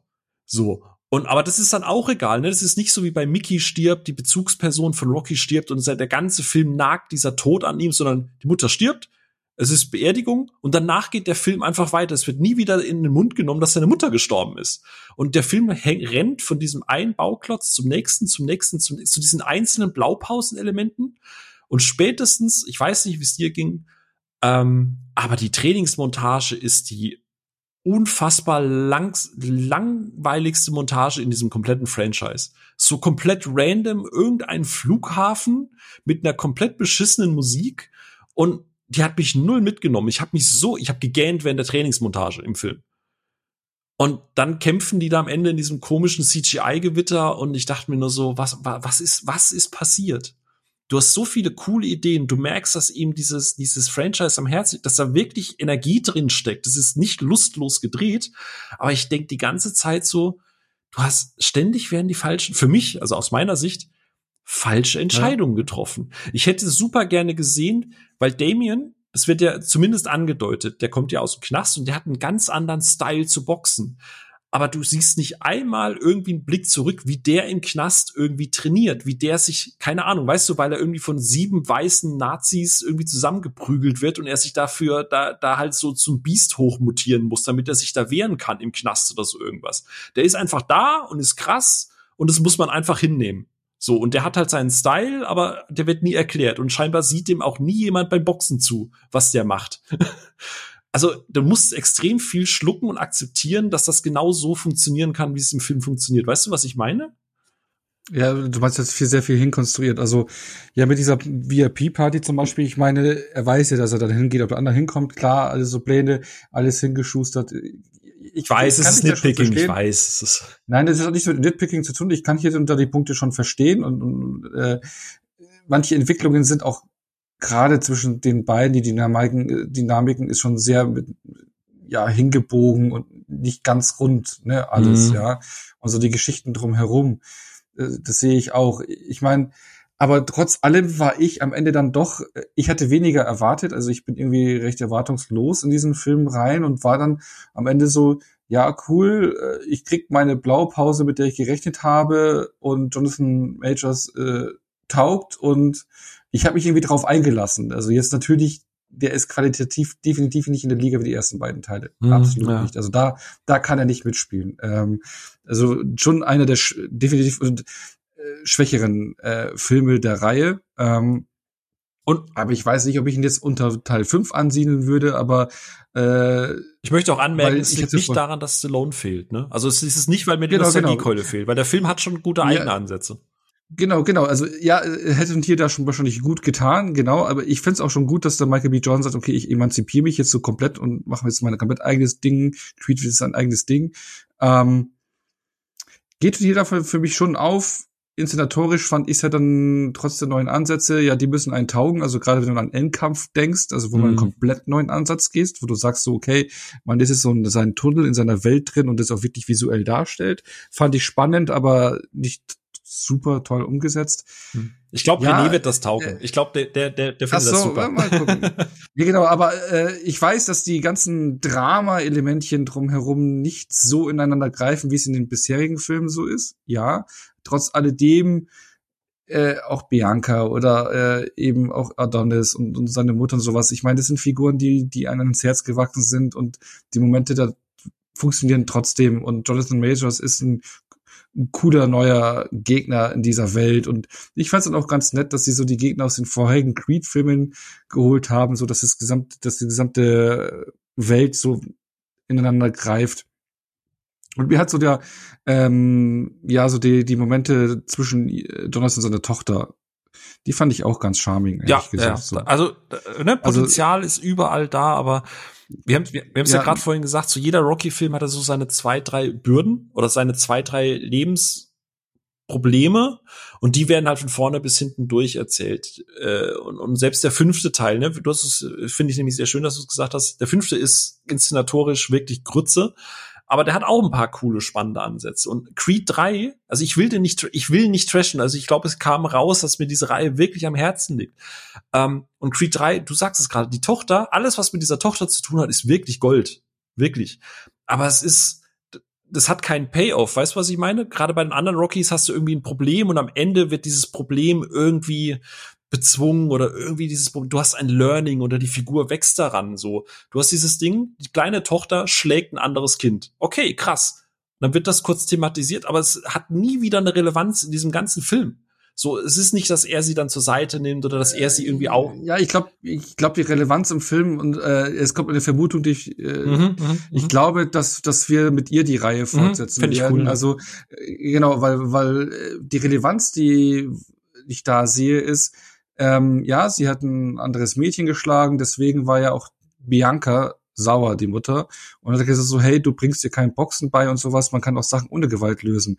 Und das ist, glaube ich, das ist der Punkt, die Idee hinter dieser Szene zu sagen, dass die Bianca eigentlich nicht möchte, dass sie Boxen lernt, aber er bringt sie ja trotzdem heimlich weiter bei. Sie gehen äh, dann ins Gym und in, trainieren heimlich und sie wird ja auch immer stärker und und ne, ähm, das ist jetzt im Prinzip so das das Ding zwischen den beiden, das Geheimnis von den beiden, was so ein bisschen aufgebaut wird. Ich glaube, das ist so der Anlass gewesen, um das am Anfang zu zeigen. Und, und äh, du siehst ja auch kleine Trainings Trainingssequenzen zwischen den beiden, die echt charming sind. Und ich glaube, dass das auch aufgebaut wird, dass wir ähm, in ein paar Jahren, ich weiß nicht, ob es schon ein vierter Teil ist, aber ich kann mir vorstellen, entweder es ein vierter oder fünfter Teil ist.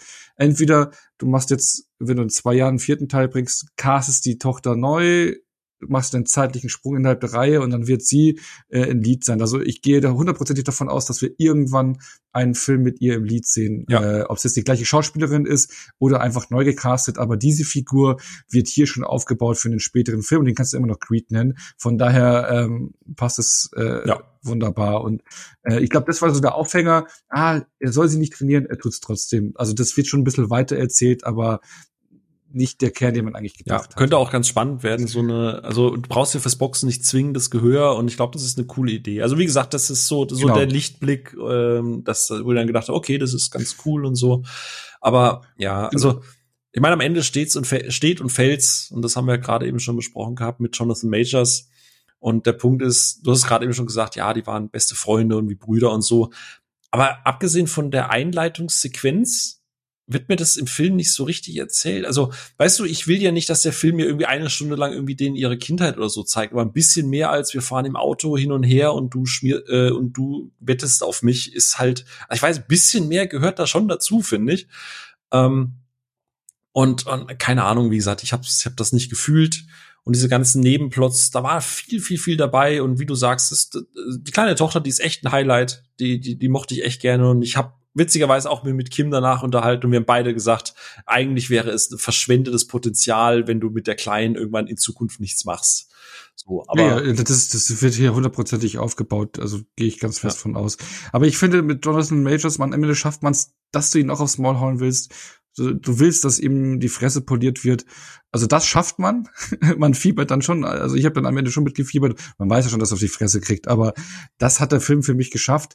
Und ob er jetzt mehr die Bromance zwischen den beiden erläutert, ich meine, dafür langten mir jetzt eigentlich schon so die Sequenz am Anfang. Äh, muss es jetzt mehr gezeigt werden ja, okay, man kriegt halt immer wieder diese eine Szene zwölf Millionen Mal immer wieder vorgezeigt, immer wieder ein bisschen ja, ne? erweitert. Ne? Gut, äh, ja, das, das ist das, was mich dann eher gelangweilt hatte. Ne? Weißt du, was ich ähm, auch schade fand? Das haben sie im Trailer nämlich relativ prominent angeteasert, so im Sinne von, dass er ihn ja diffamiert. Also, dass, dass Damien in die Presse geht und halt nur Scheiße über Adonis redet. Und es ist im Film halt irgendwie eine 45-sekündige Sequenz, so eine Zusammenfassung, so wo irgendein Radiomoderator ihm sagt, ja, in letzter Zeit redet der ziemlich viel Scheiß über dich. Ich ja, so indirekt. Ja, ich, ne? da, ich dachte halt tatsächlich auch so, dass diese dieser Anfang, dass er dann halt, weißt du, da, da, dass es ähnlich so ein Psychokrieg so ein bisschen wird, so so wie in Rocky 3, dass er halt Trash talkt und ihn halt öffentlich wirklich permanent diffamiert, dass er sagt, hey, euer Adonis, der hat früher auch Dreck am Stecken gehabt, der war auch im Knast. Wusstet ihr eigentlich, dass er jemanden mal halb tot geprügelt hat? Nichts, also selbst das ist halt irgendwie nicht drin. Das ist alles so, das ist eine mhm. Minute lang irgendwie drüber gequatscht. Kurz erklärt, dann diese komische, diese Radiosendung, ich fand die echt awkward, so ein bisschen. Und, und das ist dann so, okay, jetzt müsst ihr Beef haben und jetzt, jetzt, jetzt ist, das ist die Motivation, damit er zurückgeht in den Kampf und ich, äh, in den Ring. Ich denke mir so, ich, ich habe das Gefühl, da ist extrem viel auf dem Schnittplatz liegen geblieben. Ich glaube, der, der Film war ja, länger. Das, das habe ich auch gehört. Ich glaube, ich habe ich auch gehört, dass äh, einiges umgeschnitten worden ist und noch. Äh, Im Trailer gibt's auch wahnsinnig also, viel Zeug, das nicht im Film ja. ist. Also zum Beispiel, dass er ja, am, im, im, also dass Donis mit seiner Familie im Gefängnis an irgendwie so einem Besuchertisch sitzt und so. Das ist echt also keine Ahnung, das wie gesagt Regiedebüt und vielleicht hatte er nicht die vollend, volle komplette Kontrolle, aber ich habe das Gefühl, dieser Film, der der ist un, der ist einfach unrund und ich finde, ich also ich habe das halt einfach gefühlt die ganze Zeit. Ja, bei mir war es nicht so hart, aber ich kann hier schon einige Punkte natürlich nachverstehen. Sehe es halt nur nicht so hart wie du. Also ich hatte trotz alledem noch äh, meinen Spaß im Kino, auch weil der Kinosaal cooler drauf war als deiner. Ähm, geht da jetzt nicht so hart ins Gericht, aber sehe einige der Punkte auch, aber eben kann da, ich, ich habe trotz alledem bekommen, was ich wollte, äh, auf einem gewissen Level, nicht so tiefgehend natürlich wie die ersten beiden Teile, was den Dramateil betrifft, aber ich mochte den Vibe des Films trotzdem irgendwie, ich, ich, ich, ich mag diese Blaupausen, mhm. die man aus den Rocky-Filmen kennt, hat mich auf einer gewissen Ebene schon noch abholen können. Aber Darf ich dich fragen, wie, wie du die Trainingssequenz fandest?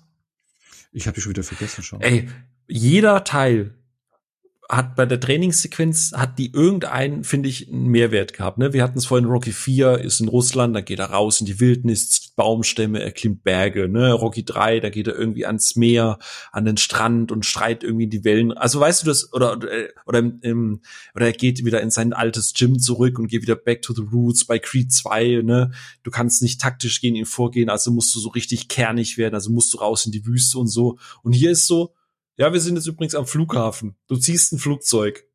Okay, cool. Und du kämpfst gegen, kurz gegen Viktor. Okay, cool. Und dann ist so, der ja, Kampf vorbei, äh, die Montage vorbei. Und ich dachte mir so, hä? Aber, aber ich find's immer noch cool, dass man ihn so als Sparingspartner geholt hat, um wieder richtig äh, in Form ja. zu kommen, weil man da jetzt mal einen ordentlichen Sparingspartner hatte. Und äh, er läuft doch einmal die Hollywood Hills. Ja, also dann weil er ist ja Mr. Hollywood und so. Es ist, ja. ja, genau. Und man muss ja immer irgendwo hochrennen. Ja, also äh, keine Ahnung. Also weißt du, das war so der Punkt, wo ich gedacht habe, okay, komm, wenigstens die Trainingssequenz, wenigstens das. Aber selbst die war, also, dass du schon sagst, dass du die einfach vergessen hast, ist, ist halt, also du bist jetzt halt schon positiver aus diesem Film raus aber äh, aber auch bei dir klingt das jetzt nicht so wie eine 96% auf Rotten Tomatoes, oder? Nein, nein, nein, nein, das nicht. Äh, deswegen habe ich auch gemeint, dass ich zu den anderen Filmen jetzt angepasst habe. Ich tendiere zwischen so einer drei, ich weiß nicht, ob es eine dreieinhalb wird, irgendwo so dazwischen. Krass, aber dreieinhalb ist ja schon Creed 2 bei dir. Nicht mehr. Ich habe stimmt, stimmt, stimmt, ja. ja. krass. Aber dreieinhalb ist doch echt deswegen, krass. Deswegen. Ja. Aber ja, ja, weil, weil ich einfach einen Softspot und Du weißt ja eh wertungstechnisch, ja. äh, ich glaube, ich bin eh immer einen halben Punkt äh, bei dir drauf und dann wären wir eigentlich. Nee, gleich. weil ich habe zwei gegeben. Ich weiß, ich rede jetzt nicht von dem Film, aber generell, äh, äh, wenn äh, du kannst bei deiner Bewertung einen halben Punkt drauf ja. machen und dann wären wir so in meiner Range, wie wir es empfinden. Ja. Weil du bist doch Also ich glaube, wenn ich den irgendwann noch mal im Heimkino gucke, gerade auch in Ruhe nochmal. Ich glaube, der hat das Potenzial, nochmal so einen halben Punkt dazu zu bekommen. Gerade jetzt auch, wenn ich dann nochmal mit dem, was du jetzt auch gesagt hast, gerade auch Fokus nochmal ein bisschen vielleicht auf die Tochter und so. Ähm, aber äh, ich bin, also ne, ich habe ja nicht mal riesen Erwartungen gehabt. Ich habe mich schon ein bisschen gefreut, so, aber pff, ey, keine Ahnung. Ja, also gutes Regiedebüt, freut mich auch für ihn und ich hoffe, dass er da auch noch mal irgendwie ein bisschen dran arbeiten darf, weil ich finde, du hast auch noch, der hat auch noch keinen eigenen Stil oder so, du merkst irgendwie noch keine Handschrift und so, du merkst viele coole Ideen. Ähm, und ich, also ich glaube, wenn du den, die ersten zwei geguckt hast, kannst du drei auf jeden Fall gucken. Also ich glaube, da spricht nichts dagegen. Aber ich muss ganz ehrlich gestehen, mich überrascht dieses wirklich so dermaßen euphorische Feedback halt wirklich krass. Also auch bei Letterbox die ersten 20 Top Reviews, keine ist da unter vier Sternen. Also weiß es nicht, ist es sind die Ansprüche runter? Bist du zu kritisch oder? Äh Ey, ich weiß es nicht. Also wie gesagt, also es liegt auch nicht daran, dass Stallone nicht mit dabei ist. Ne? Also möchte ich noch mal betonen, es ist nicht der Nostalgie. Nee, aber aber aber ist eh, also ich meine, Ant-Man wurde ja auch ziemlich äh, positiv vielerorts bewertet, wo wir ja deutlich kritischer unterwegs das waren. Das weiß ich ähm, nicht. Ich habe es noch nicht gehört, weil ich noch gucken will, ja. Obwohl, nee, nee äh, Bianca und, und äh, René waren ja auch schon wohlwollender als ich, aber jetzt auch nicht über euphorisch. Ja. Also sind auch eher so ein Drei-Sterne-Bereich gewesen. Gute Basis. Meine ich. Ähm, gute Basis, aber ich habe ja auch schon trotz alledem wieder viele vier Sterne. Da fragt man sich, äh, sind die Leute einfach unkritischer oder wollen sie es einfach mögen oder mögen es einfach und äh, ist viel gut und das alles, es gibt ja verschiedene Gründe. Also ich dachte mir immer schon, du bist ja immer so ein bisschen meine Messlatte, ne? Und ich, ich habe ja auch gestern in Discord ja schon ein bisschen meinen Frust Duft gelassen. Ähm, und ich habe wirklich auch heute gehofft, dass du durchaus einen Konterpart bei mir gibst, weil ich einfach gehofft habe, dass der Kino Ono da einfach ein bisschen mehr rausgezogen hat ähm, aus dem Ganzen. Aber äh, also klar, wertungstechnisch finde ich fast zu hoch für das, was du gesagt hast, aber du, selbst du wirkst ein bisschen deutlich verhaltener, also, ne? Ja, verhaltener, ja, es ist, also, ähm, wo ich im Kino war, war ich euphorischer, da hatte ich ja diese dreieinhalb ja. im Kopf, jetzt äh, übers Wochenende, weil ich wollte eigentlich noch warten, bis ich eine Bewertung gebe und eigentlich noch was dazu schreiben, aber ähm, ja, es ist, es ist noch nicht hundertprozentig irgendwie gesettet, aber deswegen sage ich jetzt zwischen drei, dreieinhalb, weil ich eigentlich schon eine gute Zeit mit denen hatte. Also ich war was heißt positiv überrascht, aber ich fand ihn dann cooler, als ich ja. eigentlich, äh, weil, weil ich hätte nicht so richtig Bock auf den Film an den Tag eigentlich mhm. hatte und dann doch Spaß hatte und das fand ich dann positiv ja. für mich. Ey, wie gesagt, ich glaube, Heimkino noch mal in aller Ruhe angucken mit ein bisschen, mit Ja, ein bisschen jeden Fall, emotionaler ja. Distanz. Vielleicht sollte ich nicht vorher eins und zwei gucken, wo ich halt einfach wirklich mega, mega krass hype bin. So einfach, ne, habe ich ja gerade eben gesagt gehabt, wie, wie sehr ich eins einfach liebe mittlerweile. Ähm, aber äh, vielleicht hatte ich auch im Kopf einfach zu viel mehr erwartet, weil äh, auf, aufgrund der Trailer dachte halt so, okay, cool, jetzt kommt einer aus dem Knast, der so Knast-Style kämpft, so richtig dreckig kämpft. Aber ich hätte mir vielleicht sogar eine, eine Trainingsmontage von von Damien halt gewünscht, wie er im Knast trainiert. Weißt du, was ich meine? So, weil er hat ja schon auch mit seinen Blocken, das ist ja schon sehr Street-Style alles. Aber ich krieg halt keinerlei Einblicke, warum der so krass ist. Es ist so, ja, ich war 18 Jahre im Knast, ich muss jetzt krass sein. So, ach so, okay. Genau, ich habe da, ich hab da nur trainiert und trainiert. Ja, okay, ja, schade eigentlich. Äh, aber naja, gut, wie gesagt. Äh, Und war vorher ein Talent. Ja. Aber ich glaube, wir sind uns beide einig. Äh, jetzt sagen wir mal, äh, ne, bei mir ein bisschen weiter unten angesiedelt, aber ich glaube, von den Creed-Teilen, der, also ich würde fast sogar sagen, mit Abstand der schwächste Teil von denen. Ja, ja, also von den Green-Teilen der Schwächste und auch von der gesamten Rocky-Reihe. Also ich weiß nicht, das habe ich vorhin gemeint, ob der jetzt für mich schwächer als Teil 5 ist. Ähm, das weiß ich jetzt nicht. Ich glaube, ich sehe ihn noch immer besser als Teil 5, aber dann kommt er direkt danach und alle anderen davor. Ich muss übrigens einen Punkt noch sagen, der mich echt, also ich habe ich hab, ich hab's Kim gesagt, ich habe ich hab Kim versprochen, dass ich äh, das noch kurz erwähne. Es gibt ja noch, also der Kampf ist ja vorbei und dann geht er noch mal in die Kabine zu Damien. Ich fand diese ganze Sequenz und, und, und vor allem Kim, die haben mich so wütend gemacht. So, so, keine Ahnung, du hast fast zwei Stunden einen Typen, der dein Leben zerstören will, der dich in Grund und Boden diffamiert, der deine Frau beleidigt, deine Familie runterputzt und dann hocken die zusammen in der Kabine. Ja, es war nicht deine Schuld, ja, deine auch nicht. Okay, cool, geh zu deiner Familie. Ciao, hab dich lieb, Rudi. So. Ach so, ja. das, das, das, ja, den Ende- Payoff ja. fand ich richtig scheiße. Also das, das war wirklich so der Moment, wo ich dachte, hä? Wo kommt das denn jetzt schon wieder her? Ich habe ich, ich, ich hab's jetzt für mich so erklärt, dass sie halt einfach die Wut auf sich, die da aufgebaut worden ist, die wurde da entladen. Okay. Und äh, im Prinzip so wie, und jetzt kann man wieder klar denken und klar reden. Weißt schon so, äh, Ja. äh, so wie wenn du mal wütend auf etwas bist, du haust drauf und bla bla bla und man hat sich gegenseitig auf die Fresse gehauen und danach ist man, so diese ganze Frust, ganze Wut ist weg und dann kann man normal nachdenken miteinander reden. So habe ich's Ah, gesehen. Also da muss ich gestehen, das hat, das hat, das haben sie in Creed 2 mit den Dragos besser gemacht. Da war es ja ähnlich. Aber gut, wie gesagt, jetzt Mhm. fange ich wieder mit Nitpicking an. Ich möchte es ja nicht äh, Stück für Stück jetzt auseinandernehmen. Ähm, Kim und ich haben gestern, glaube ich, zweieinhalb Stunden noch über diesen Film geschimpft. Länger als er dauert. Ja, ja, tatsächlich. Wir waren noch essen danach und, und sie ist ja auch nicht so e- emotional involviert in die Reihe, aber die hat sich auch wirklich geärgert über diesen Film.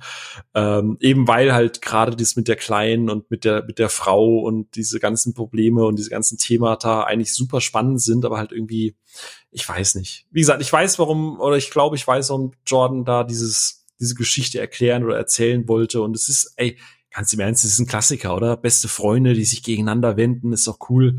Aber ich würde, ich hätte halt schon irgendwie gerne ein bisschen mehr, mehr Substanz gehabt. Aber naja, wir- sind uns einig äh, im, im Ranking und in den Details Genau. unterscheidet man sich. Und ich bin wahnsinnig gespannt, wie jetzt, also ich krieg gerade sehr viel mit, dass Leute abgeschreckt sind von dem, was in den Kinos gerade passiert und gerade gar nicht ins Kino gehen wollen. Ich bin sehr gespannt, ob der Film nach diesem krassen Startwochenende etwas droppt, was das Einspielergebnis angeht. Äh, wobei ich nicht weiß, ob in den Staaten das genauso eskaliert wie hier. Ich glaube, das ist so ein rein deutsches Problem. Aber ich bin sehr gespannt, was auch unsere Zuhörerinnen und Zuhörer gerade auf Discord dann sagen, weil wir haben ja sehr unterschiedliche, äh, wir haben ja einige, die haben noch gar keinen geguckt, ne? Die fangen jetzt erst an mit Creed.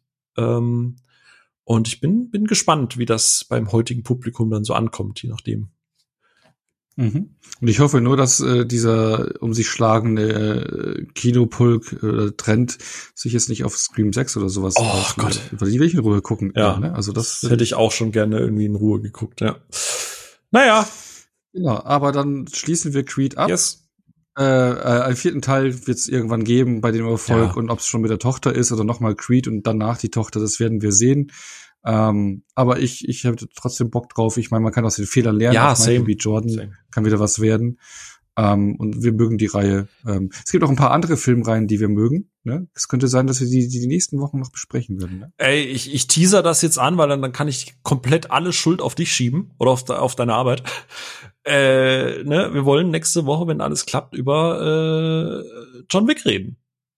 Und zwar deutlich vor Kinostart, weil wir ab, am Freitag, also wenn diese Episode rauskommt, morgen, äh, werden wir reingehen und ich fahre dafür extra vom Land aus der Pampa nach München, damit ich um 10 Uhr morgens in München im Matheser sitze. Und ich habe mir eigentlich geschworen, ich werde nie wieder ins Matheser gehen, aber John Wick ist der Mann, der mich dazu bringt, dass ich wieder ins Matheser gehe. Und ich bin sehr gespannt. Ich habe mir heute, ja, heute auch mal den ersten Teil wieder angeschaut. Ich werde es die Woche noch also, mal alle gucken. Ich habe richtig Bock drauf. So, das ist das Highlight dann die Woche. Und ich hoffe, der vierte wird gut, auch wenn der fast drei Stunden geht. Ich weiß nicht, ob ich das drei. Ich, ich, check, ich check auch nicht diese drei Stunden, aber mal Schauen wir mal. Man kann erst meckern, wenn man Richtig, dann erfahrt ihr nächste Woche, ob sich drei Stunden lohnen oder nicht. Äh, genau. Dann, äh, ich ziehe mal meine Boxhandschuhe aus und äh, überlasse dir den Ring, wenn die Scheinwerfer Stück für Stück ausgehen auch noch. Oh, tschüss. Tschüss.